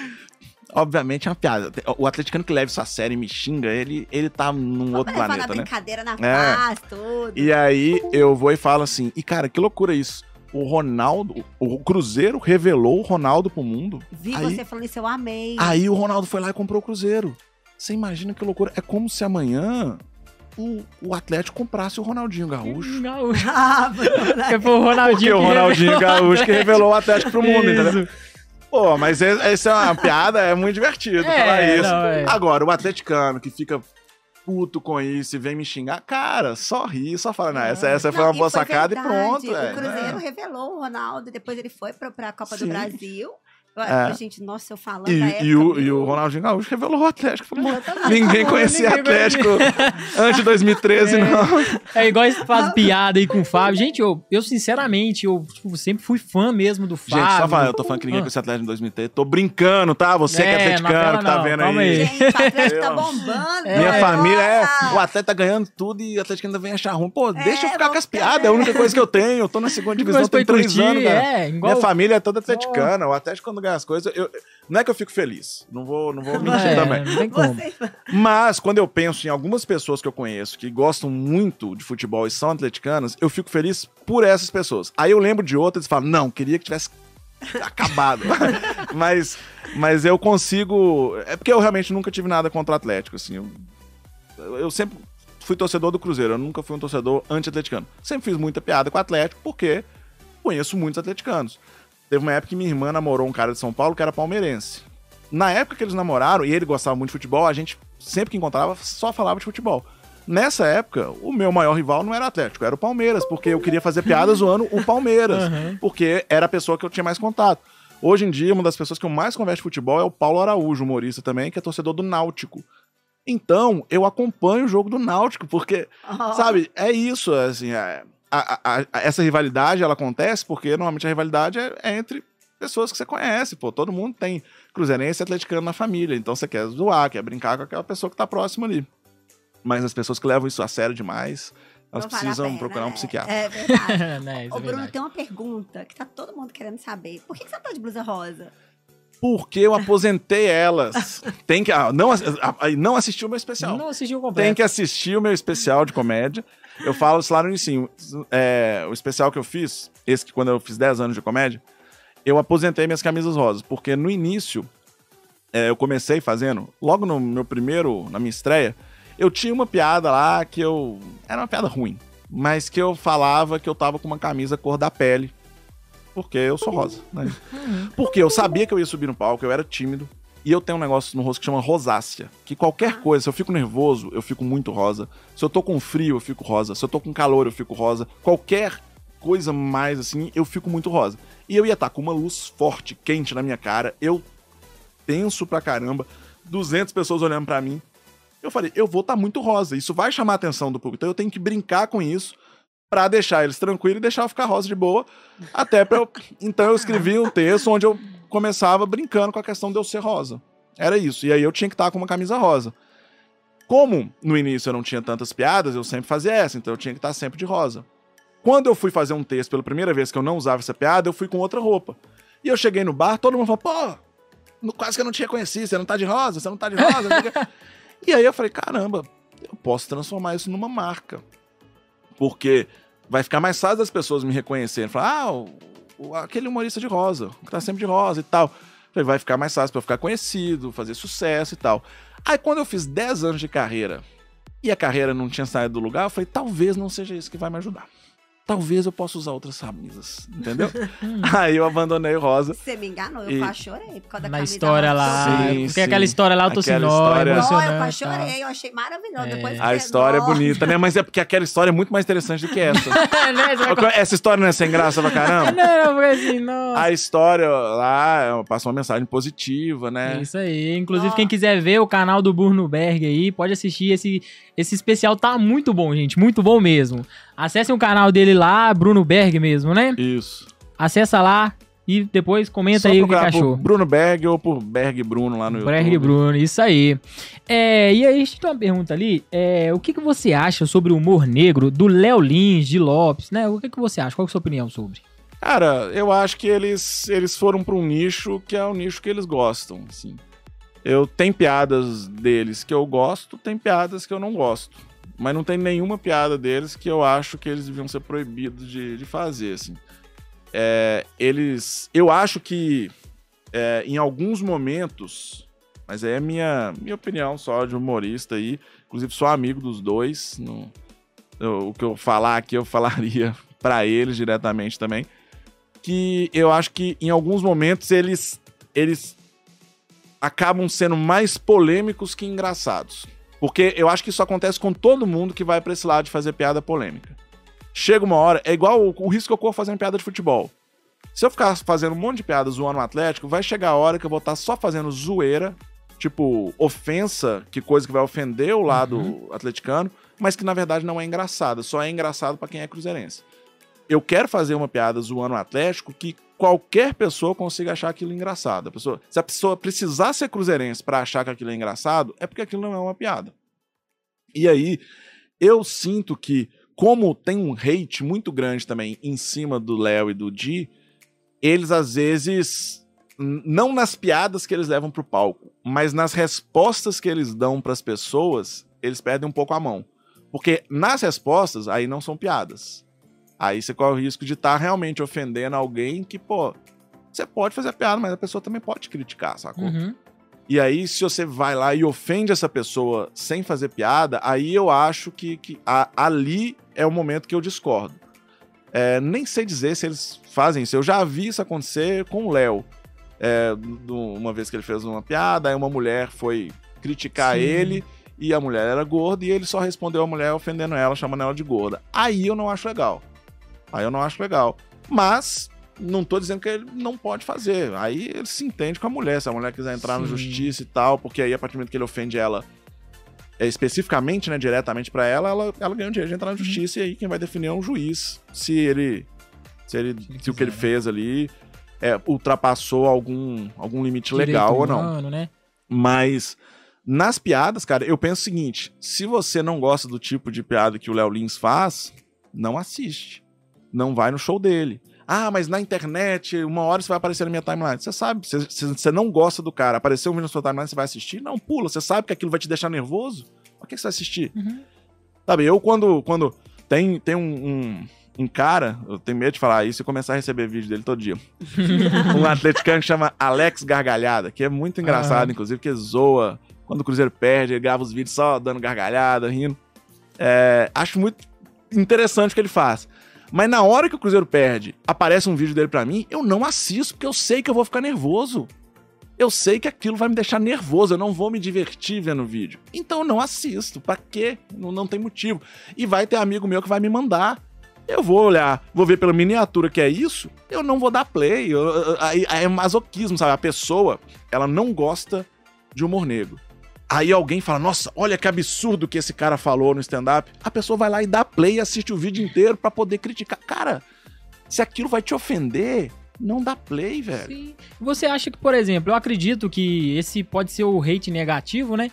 Só que acaba que volta com mais publicidade pra pessoa. Vai, né? porque quem gosta desse tipo de piada vai virar é, seguidor fanático. Isso. O Léo Lins, ele, ele lota teatro no Brasil inteiro.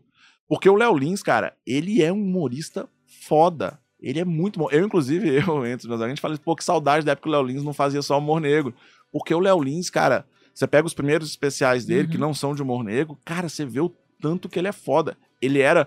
é, antes dele entrar, porque depois que ele entrou pra coisa de humor negro, não é todo humorista que gosta tanto e tal, mas antes dele entrar nessa onda, era unanimidade que o Léo Lins era o melhor comediante stand-up do Brasil. Você perguntava pra qualquer humorista, falava, o Léo Lins. Porque ele é muito foda. E é, é legal ter um cara que é tão bom humorista fazendo piada de humor negro, porque o humorista iniciante que tenta entrar nessa linha, ele acaba indo só pra esse lado de ofender e esquece que tem que ser engraçado. Então ele constrói piadas interessantes.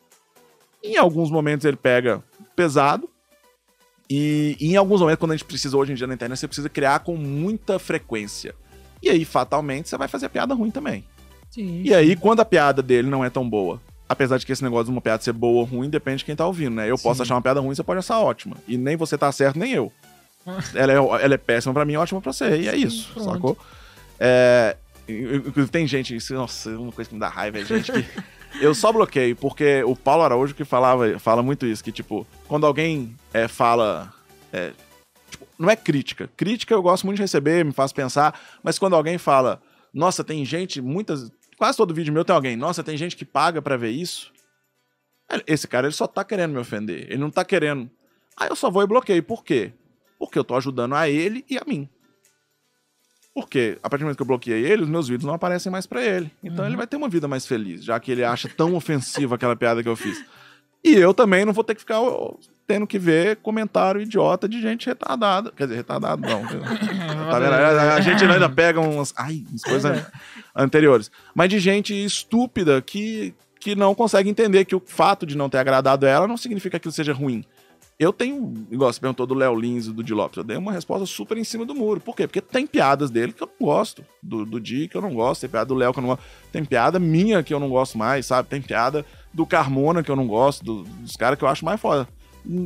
Eu não concordo 100% nem com o que minha mãe fala. Eu não concordo, eu não concordo 100% nem com o que eu falo. Eu vou concordar com o que um comediante fala de jeito nenhum. Foi sincero, nós mesmos Então- todos erramos na vida. É, então, cara, eu só acho que todo mundo tem direito de, de fazer as piadas e todo mundo tem direito de errar também. O problema é quando você insiste muito num erro, né? Só que quando é um erro interpretativo, tipo, ah, eu não acho que você deveria fazer piadas sobre isso. Peraí, você não acha, mas, mas ele acha, então ele faz. Sim. Eu É, acho interessante do hate, porque quando a pessoa fala sobre alguma coisa e você se incomoda com aquilo, é porque na verdade você sabe que no fundo aquilo tá te incomodando. Igual, por exemplo, eu me sinto, dá um exemplo, eu me sinto plenamente em forma, faço exercício e tal, a pessoa fala assim, ah, você tá muito gordo. Eu vou olhar pra mim e falar, não tô nada, e ignoro. Só que quando Uhum. às vezes eu realmente me sinto acima do peso e a pessoa fala, obviamente, a gente fica um pouco triste e tal, mas talvez seja algo a se pensar, né? Você lida Com Inclusive, uma dica comentários. aí pra você que Uhum. tá assistindo, uma dica pra sua vida, não tem nada a ver com comédia nem nada. Mas no dia que um amigo ou uma amiga sua entrar num ambiente você reparou que essa pessoa engordou, eu sei que você fala isso com as melhores intenções. Fala, Nossa, você engordou, hein? Cala a boca, caralho! A pessoa engordou, ela sabe que ela engordou, não precisa você ficar avisando, ela tem espelho. É isso aí. Cara, que, é que gente chata que vira assim, aí você engordou. Se a pessoa tiver mais bonita, fala, nossa, você tá bonita. Não, ó, você tá mais feio Você tá hoje. acabado, Oh, não. pô. Tem gente que é sem noção. Essa foi boa. É verdade, Cara, tem pena. Não, igual, eu fiz uma piada aqui com ele no Insta, falei, não, você não pega Aham. mulher porque você é feio. Se você fosse um cara destruído, eu nunca faria essa piada. Eu fiz a piada porque eu sei que é um, você tá, sabe que é só uma piada. Não que eu Aham. estou dizendo que você é bonito, também não é pra tanto. Olha pra você ver. Mas não é. É pra se sentir. Agora, você pega uma pessoa que é feia, que você bate o olho e fala, nossa, que... e fala, ah, você nunca deve ter pegado uma mulher. Pô, cara, pra quê? O cara fica tipo, até, né? Pô, Não, eu engordei 15 quilos na pandemia pra eu chegar nos lugares e a pessoa fala, não, mas você engordou. Ei, cala a boca, velho. Tô sabendo. É, minha mãe me acha bonito, pô. Que Gostei isso, É né? verdade, gente. Não precisa ser indelicado. A gente sabe Nossa quando tá acima do peso. Por favor. É, mas continue, desculpa, eu, eu, eu, eu me exalto. É, não, eu acontece, fico a gente exaltadinho. fica pensando assim. É isso, eu queria saber é, sobre esse- esses hates, né, geralmente, que você se incomoda, que você... Como que você, se, você lida, né, com esses... Com tantos comentários negativos na internet? Cara, é, eu tento responder quando. Eu sempre. ó, A primeira coisa que eu faço quando eu tenho um comentário negativo é olhar se a pessoa me segue. Porque se a pessoa me segue, é porque eu já, fi- eu já fiz alguma coisa que ela gostou e aquilo, ela não desagra- e aquilo desagradou ela. Então, dependendo do comentário que ela faz, eu respondo. Agora, se ela só faz um comentário que é ofensivo, mas eu vejo que ela me segue, aí eu, eu só não respondo. Mas se é alguém que não me segue vem ofender, eu. Eu bloqueio. Por isso. Porque aí a pessoa, se você não gosta Vai ser tanto. feliz, igual você falou. É, Vai ser feliz. você não vê, mas você, não, você, você odiou tanto. Porque a partir do momento que ele comentou meu vídeo, isso que as pessoas são burras também.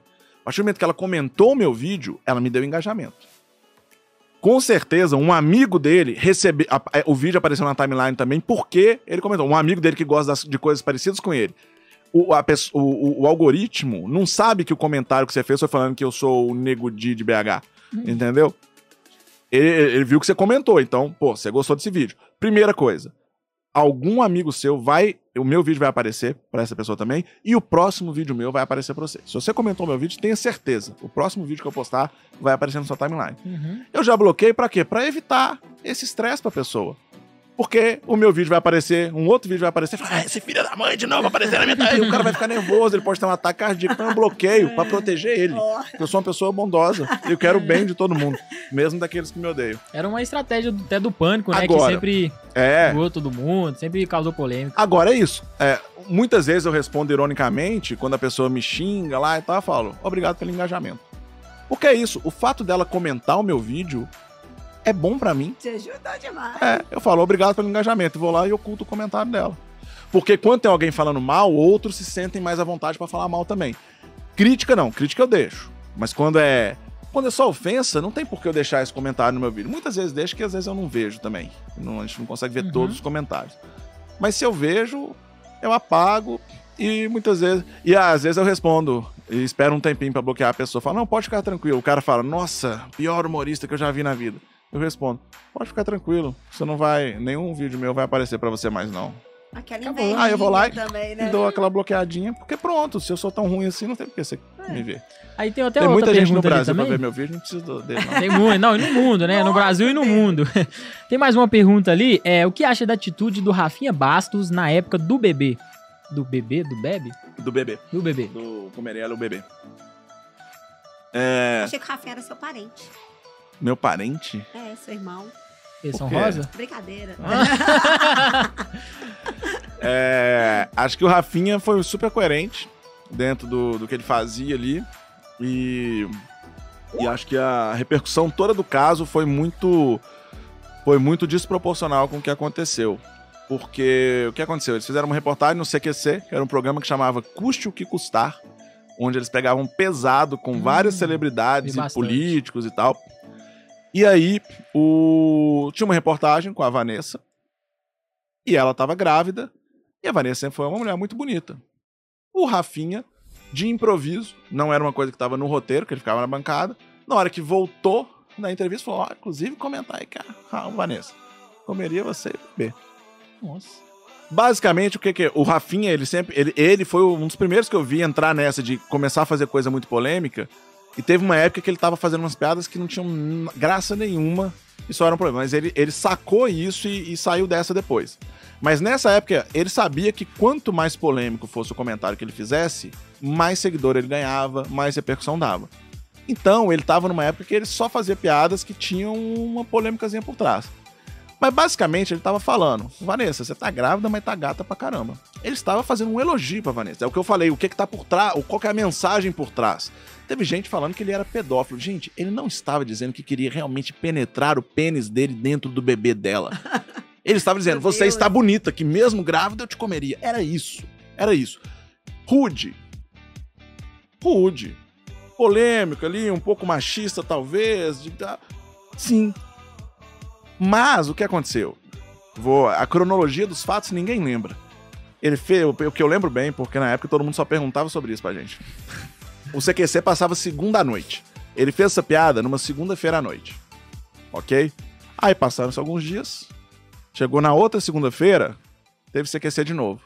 Rafinha Bastos estava lá, apresentou o programa normal. Ninguém nem lembra quais as piadas que ele fez nesse dia.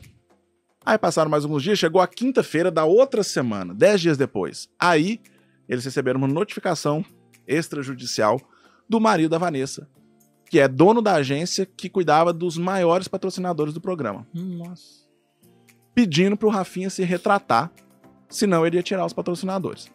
Aí o Marcelo Taz e o Marco Luque, que riram da piada que o Rafinha fez, vieram a público dizer que não concordavam com o que o Rafinha tinha feito.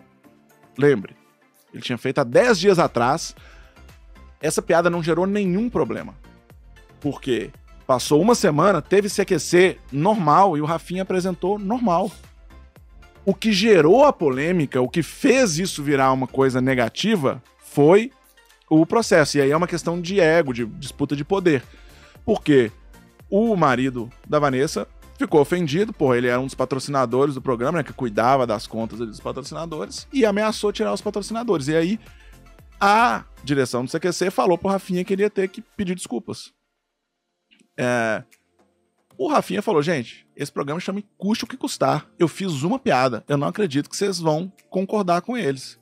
Falou, Rafinha, então vamos fazer o seguinte, se você não quer pedir desculpa, nós vamos... Você fica fora do próximo programa, pra gente tentar dar uma acalmada no negócio e depois você volta. Ele falou: não, se vocês não forem comprar as piadas que eu faço no ar, então eu tô fora. E aí ele pediu demissão, ele não foi demitido, ele pediu demissão.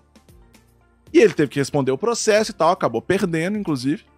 E isso aí vai muito de do juiz que pega, né? Dependendo do juiz pegar se ele Aham. podia ganhar ou não. E vai muito também de quem tá processando. A gente sabe que no Brasil, quanto mais poder você tem, menos, quanto mais dinheiro e poder você tem, menos chance você tem de perder um processo. É, e aí ele acabou perdendo. E, e foi o que aconteceu. Só que, olha só, se a- o problema tivesse sido a piada em si, se a direção do CQC tivesse visto algum problema na piada, ele não teria feito o programa na semana seguinte. Ele fez ninguém, e tá- ninguém tava nem lembrando.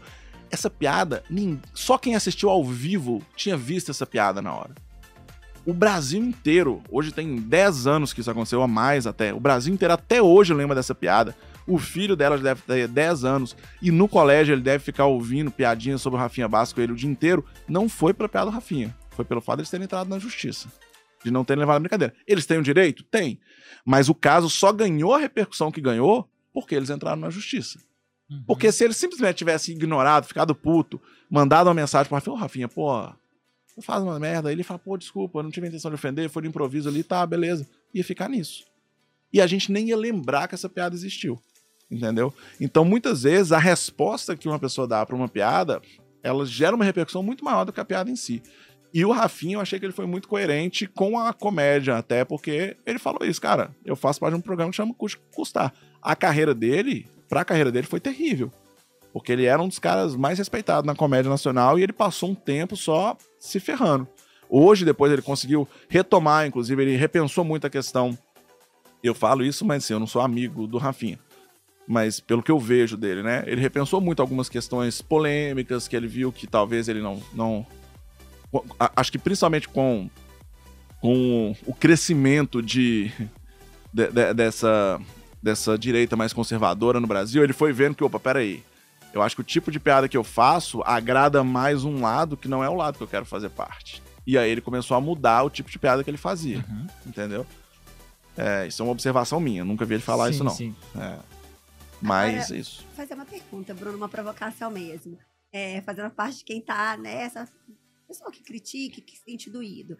No caso da Vanessa, eu vi, acho que foi o Rafinha mesmo, ou outra, não lembro se foi outra pessoa, eles fa fazem um tipo de piada que às vezes machuca, por exemplo, a questão eu vi uma vez com o Roberto Justo, do Holocausto. Isso Uhum. deu muito nele, que foi uma coisa que, querendo ou não, é uma coisa muito dolorosa, porque foi milhões, né? E Sim. aí, às vezes, se você não acha que vale a pena repensar um pouquinho, igual a- Vanessa estava grávida, Não, teve acho essa que questão, vale, acho né? que sempre vale repensar, porque, igual eu falei, o objetivo meu como humorista nunca é machucar as pessoas. Então, se alguém se machucou com uma coisa que eu falei, eu vou sempre repensar.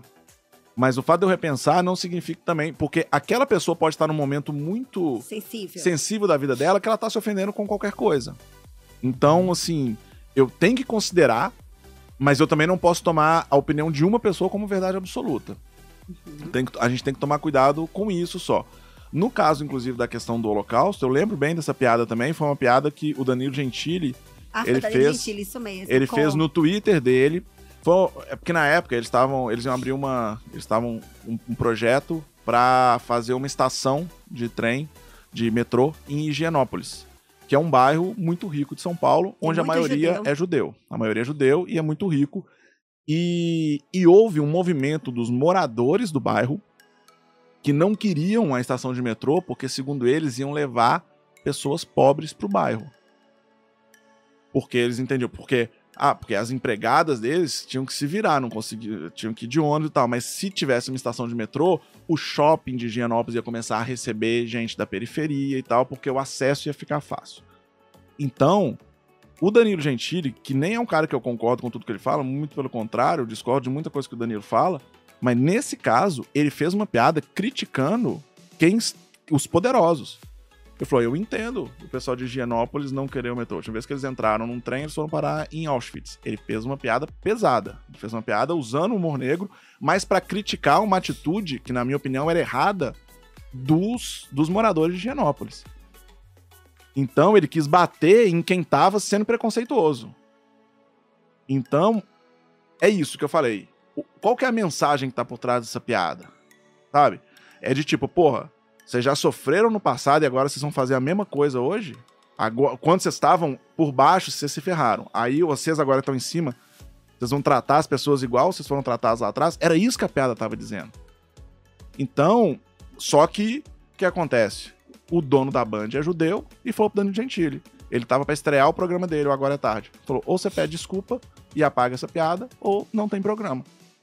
Aí o Danilo foi lá e pediu desculpa e apagou. Ele Mas eu tenho certeza que ele não concorda. Ele, ele, ele- no, no íntimo do Danilo, ele sabe que ele não tinha que ter pedido desculpa. Mas ele pediu porque senão ele ia se ferrar também.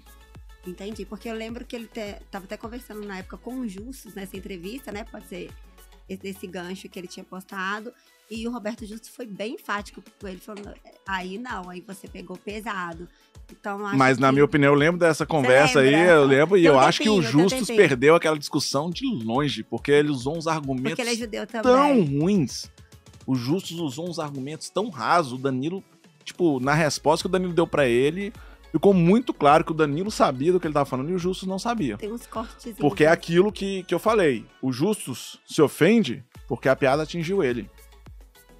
Mas os exemplos que ele deu, falou, ah, porque é piada de português, piada de loura. Ele falou, ué, mas não tem problema ofender a loura? Não tem Sempre problema teve de loura, gente. Sempre teve de loura. Aí o Danilo falou, mas, mas por que, que você pode ofender a loura, pode ofender o, o português, mas não pode ofender o judeu? E tipo, e o Justo não teve resposta pra isso. Ele ficou, ah, mas é porque a loura a gente sabe que não é um problema. Porque ele tava falando de racismo, ele tava falando de uma outra piada lá do Danilo, que ele considerava racista, que o Danilo achava que não era racismo e tal. E porque o Danilo falava do, do King Kong e tal. E ele fala- comparava King Kong com pagodeiro. Ele nem falava de, de negro. Mas aí o Justo falou, pô, mas o King Kong, o macaco, a gente sabe que a maioria dos pagodeiros são negros e tal, então quando você faz essa comparação, parará, é... aí ele virou e falou, não, mas é porque, na minha cabeça, o macaco não tem nada a ver com o negro. Então, É, e aí, aí o, Dan- o, o Justo virou e falou: Ah, mas o, a gente pode fazer piada de loura, burra e tal. Falou, mas então você tá dizendo que loura é burra. Ele falou: Não, loura não é burra, a gente sabe que não é. Aí o Danilo falou: Pois é, eu sei que o negro não é macaco. Qual que é a diferença? Então, o, o, o argumento é diferente. E eu nem entro nessa discussão do, do negro, porque aí eu acho também que a piada que o Danilo fez dá, é, é o que o Bruno Costoli, que é humorista também, fala muito. Se a gente vivesse no mundo ideal, essa piada do Danilo daria para defendê-la. Falando, não, é, é uma piada, ele não estava sendo racista. Mas no mundo que a gente vive, a gente sabe que quem é racista vai usar essa piada para reforçar o seu racismo. Uhum. E a gente não quer, pelo menos eu não quero, e aquilo que eu dei o exemplo lá do cartão de crédito, né? Eu não quero que a pessoa que é machista, que é racista, que é homofóbica, use uma piada minha para reforçar um preconceito que ela tem. Então eu vou evitar fazer piadas que possam gerar essa interpretação. Quer dizer que eu nunca fiz? Não. Quer dizer que eu nunca vou fazer mais? Não, porque eu posso errar. Eu posso, na minha cabeça, essa piada tá de boa, e depois, com a crítica de alguém e tal, aquilo me abriu os olhos. Igual esse cara criticou a piada que eu falei lá do, do Alzheimer. Eu discordei dele, porque ali eu tenho certeza do que, que eu tava falando. Mas eu já recebi outras críticas desse tipo que eu parei e falei, porra, peraí. Eu sei que eu não estou. Eu sei, eu me conheço, eu sei que eu não estou sendo preconceituoso nessa piada. Mas será que a mensagem que tá chegando para as outras pessoas não é outra? E eu já deixei de fazer várias piadas. Que eu gostava muito. E eu falei, não, não vou mais fazer essa piada. Porque se, tá, se, se uma pessoa teve essa interpretação e me falou, pode ser que várias outras tenham tido a mesma interpretação, só que ninguém me falou. E aí eu posso estar tá levando uma coisa que eu não quero.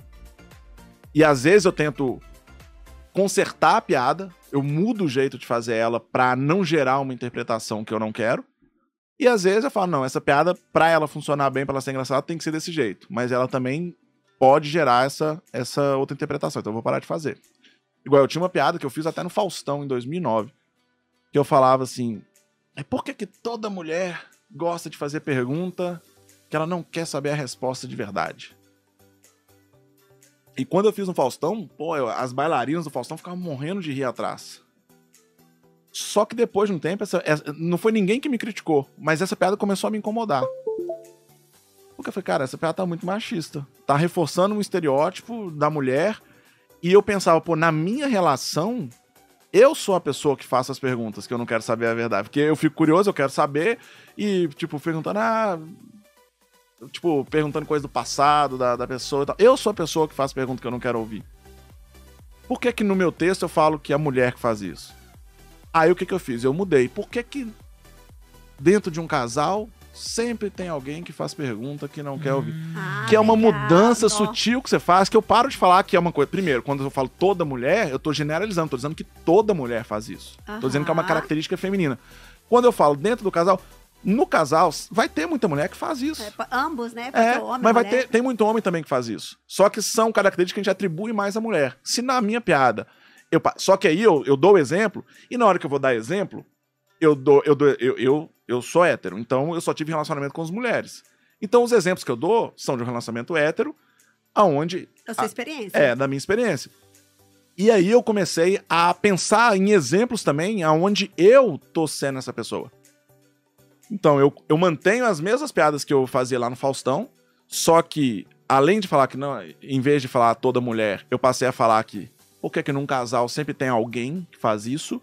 E na hora que eu dou os exemplos, eu dou exemplos tanto da mulher e eu incluo exemplos onde eu que tava perguntando coisas que eu não queria ouvir. Uhum. Ah, fica mais leve. Porque né? aí, beleza, se, se, se o PH ele já namorou uma menina que, que era desse jeito, ele vai falar, pô, minha mulher é assim. Mas se você namorou um cara que também era assim, ciumento e tal, que fazia pergunta, você também vai se identificar com a piada.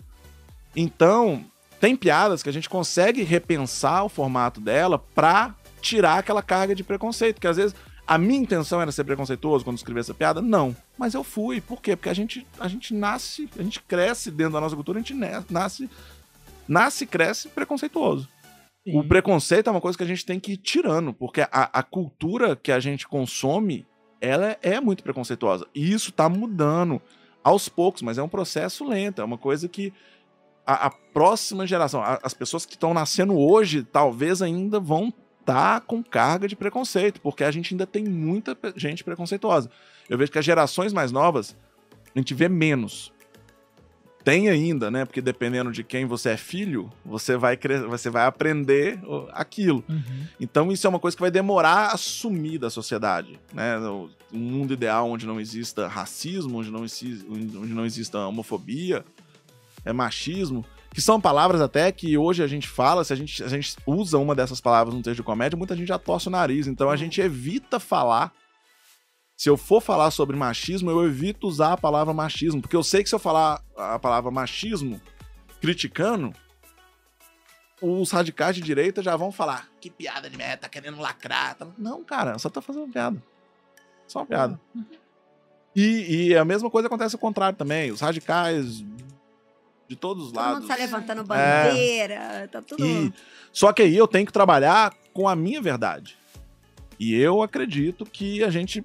O ideal seria a gente viver num mundo onde é, todo mundo é valorizado igual, é, independente de cor de pele, independente de sexo, independente de, de sexualidade. Escolha, isso mesmo. E aí eu vou evitar fazer piadas.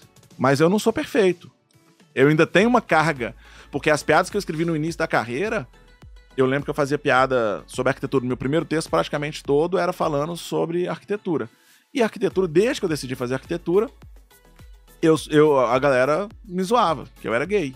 Que a arquitetura era, era coisa de gay. Então eu fiz um texto falando sobre isso. Na minha cabeça da época, eu estava, tipo, defendendo. Porque eu estava rebatendo as piadas que faziam comigo. Só que hoje, eu olhando, eu falo, não, eu só tava reforçando, porque eu não sou gay. E eu era um hétero rebatendo a- as piadinhas com outras piadinhas que também eram homofóbicas. E aí eu acho que faz parte também do nosso processo de evolução entender esse tipo de coisa e ir mudando o nosso discurso. Porque eu- hum, vai ser muito difícil encontrar alguém que nunca falou algo nesse sentido. Alguém da minha idade que nunca fez uma piadinha homofóbica, mas se a pessoa faz até hoje, aí eu acho que é um pra se problema. pensar, né? É. Isso. E uma característica muito interessante do, de humorista é a criatividade, né? Eu vou pedir meu produtor pra mostrar um vídeo que eu achei super criativo, que foi do sertanejo universitário. Ah, esse eu falei isso aí. Ótimo. Cara, isso aí, assim, esse aí é o Bruno Costoli, que Uhum. a gente divide apartamento, inclusive. Fiquei sabendo que vocês não arrumam. Não. Eu assisti. Ah, eu olha. Não, não tem porquê, não. A gente vai bagunçar de novo. Por que não? Mas essa. Eu, eu gosto muito do show que a gente faz junto, que a gente faz a- as músicas sertanejas, é sempre um show muito divertido. E pra galera que, que ficou interessada, a gente tem música de mais de 40 cursos diferentes. A gente Isso fez. aí. E isso surgiu, olha como é que é engraçado. Isso surgiu porque em 2012, é, uma faculdade me contratou para fazer uma apresentação é, numa feira de estudante. E queria que divulgasse os cursos que eles tinham e tal. E aí eu chamei o pessoal do Desculpa Qualquer Coisa, que é quem tava ali nessa entrevista do Dani Gentili, era o grupo Desculpa Qualquer Coisa, o Thiago Carmona e o João Basílio, além do Bruno Costoli, né, comigo. E, e aí eu chamei eles para me ajudarem a criar. A apresentação era eu que faria, junto com o Dudu do Grafite. Foi dali, inclusive, que surgiu que a gente. que eu comecei a participar do grafite, foi depois dessa apresentação. Mentira que que você era do grafite. Sim, fiquei cinco anos no grafite. Caraca, eu era do grafite. Eu ficava vendo grafite com o Dudu do cabelão aqui. Ah, é, é, mas tem um tempo que ele cortou já o cabelo, hein? Tem, tem. Ih, tá entregando as Mas eu, não, eu fui do grafite mais, mais recente. De 2012 a 2017, eu fazia parte lá, eu ia uma, duas vezes na semana participar. Eu não fazia parte, eu era tipo um convidado fixo. Nunca ganhei, nunca fui contratado. O meu pagamento era divulgação e tal, esse, esse esquema. Mas a gente tava lá toda semana, eu e o pessoal do Desculpa Qualquer Coisa. É, e aí, a, eu tive essa ideia. Ou eu, o Costório, não lembro agora quem foi que teve a ideia inicial de fazer uma paródia é, sobre. Eu acho que eu falei pra gente fazer uma paródia sobre universitário, porque eu tinha uma piada que eu falava que o sertanejo falava que era universitário, mas não era universitário. Falar de faculdade. E aí a gente foi desenvolvendo dos cursos que a faculdade que tinha contratado a gente tinha. E aí tinha direito, tinha gastronomia, a gente fez uma música para cada um dos cursos que eles tinham para poder fazer. E funcionou muito bem no dia. E aí a gente passou um tempo, eu tinha umas piadas que eu falava de sertanejo, o Costoli também tinha umas piadas que ele falava de sertanejo, eu falei, cara, ele toca, vocês viram que a gente não canta nada, né? Vocês notaram? É, mais ou menos. Eu, eu, eu Hum. não canto. Nossa, eu sou terrível. Até que eu evoluí muito pra tá uma merda hoje, porque antes é, era muito ruim. O Cossoli não, ele toca violão e ele, pelo menos, ele, ele, ele, ele, ele sabe cantar no tom, No ele tom. sabe ser afinado. Só que o Cossoli também não tem uma voz de cantor e tal. Uhum.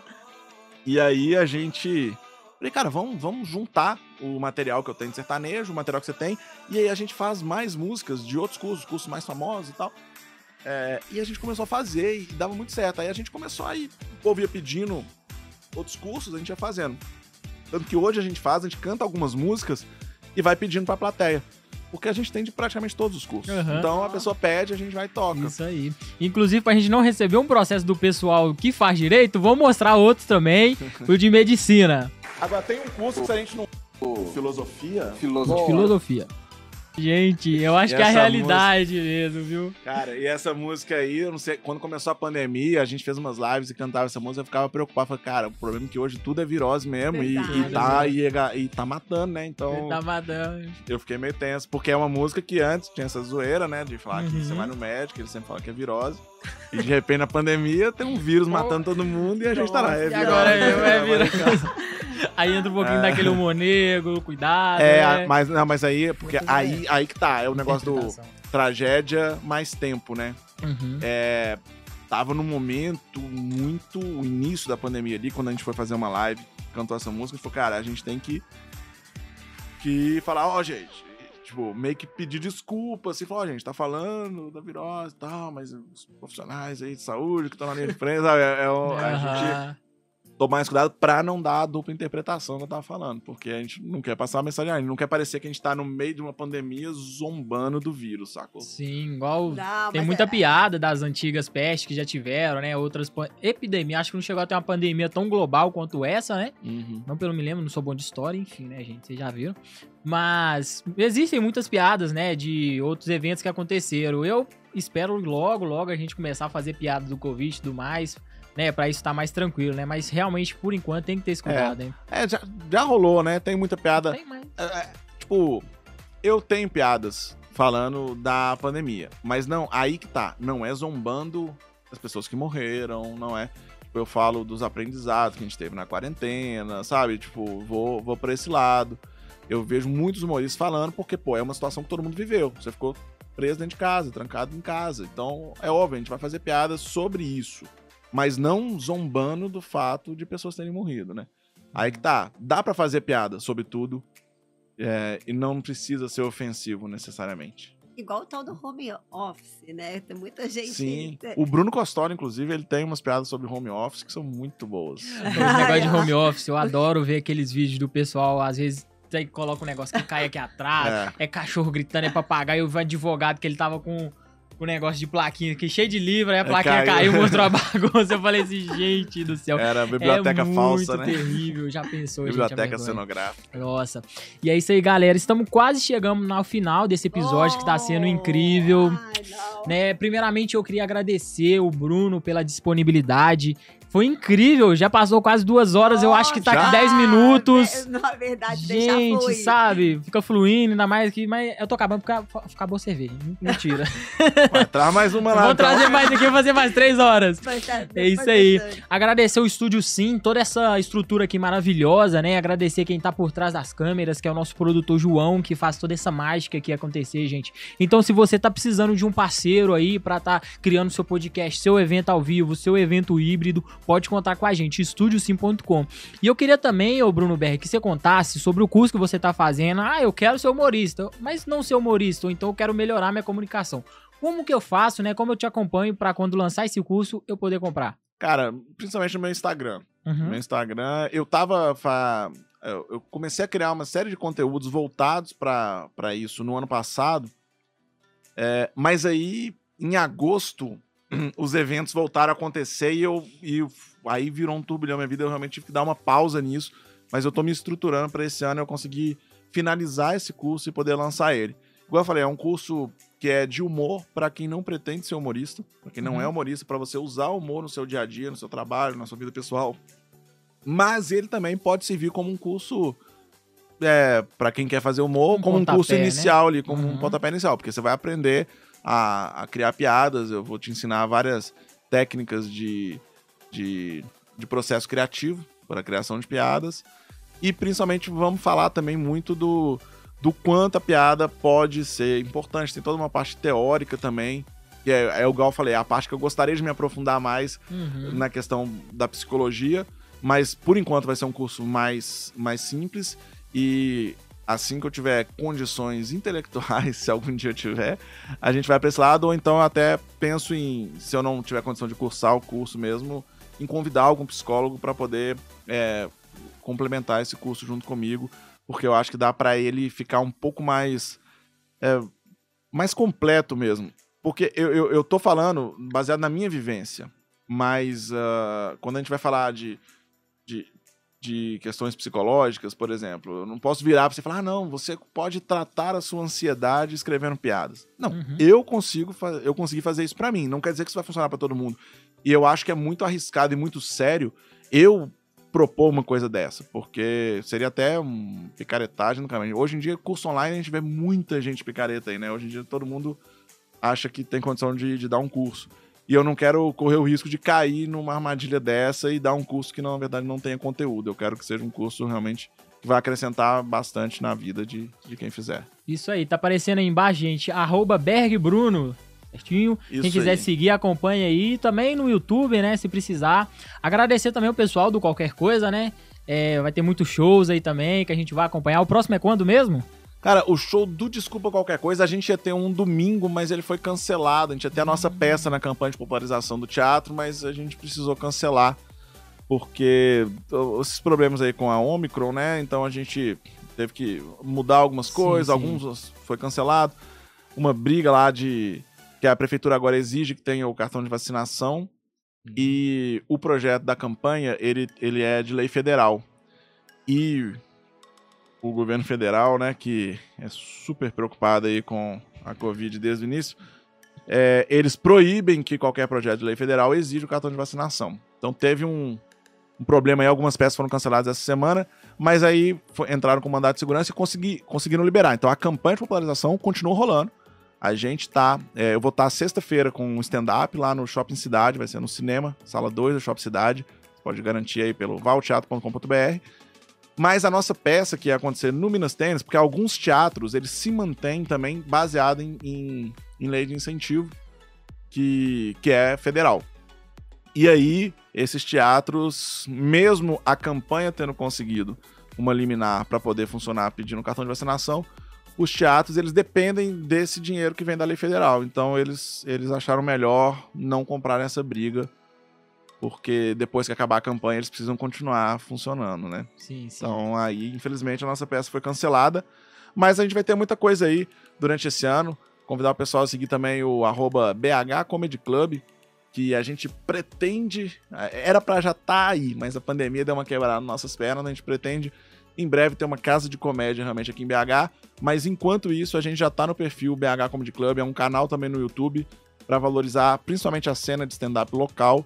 E a gente vai estar trazendo muitos humoristas de fora e os humoristas daqui para se apresentarem no mesmo palco durante o ano.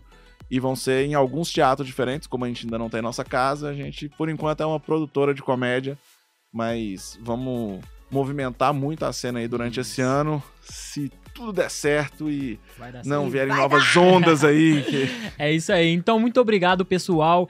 É, esse ao vivo vai ficar gravado no YouTube. Posteriormente, também vamos distribuir em todas as plataformas de streaming: Spotify, Apple Podcast, Google Podcast. Então, não esqueça de seguir a gente aí no YouTube, Estúdio Sim, o nosso Instagram, Estúdio Underline Sim. E fica por dentro de todos os episódios. E até a próxima, gente. Um abraço. Valeu, tchau, tchau, tchau, tchau. Valeu.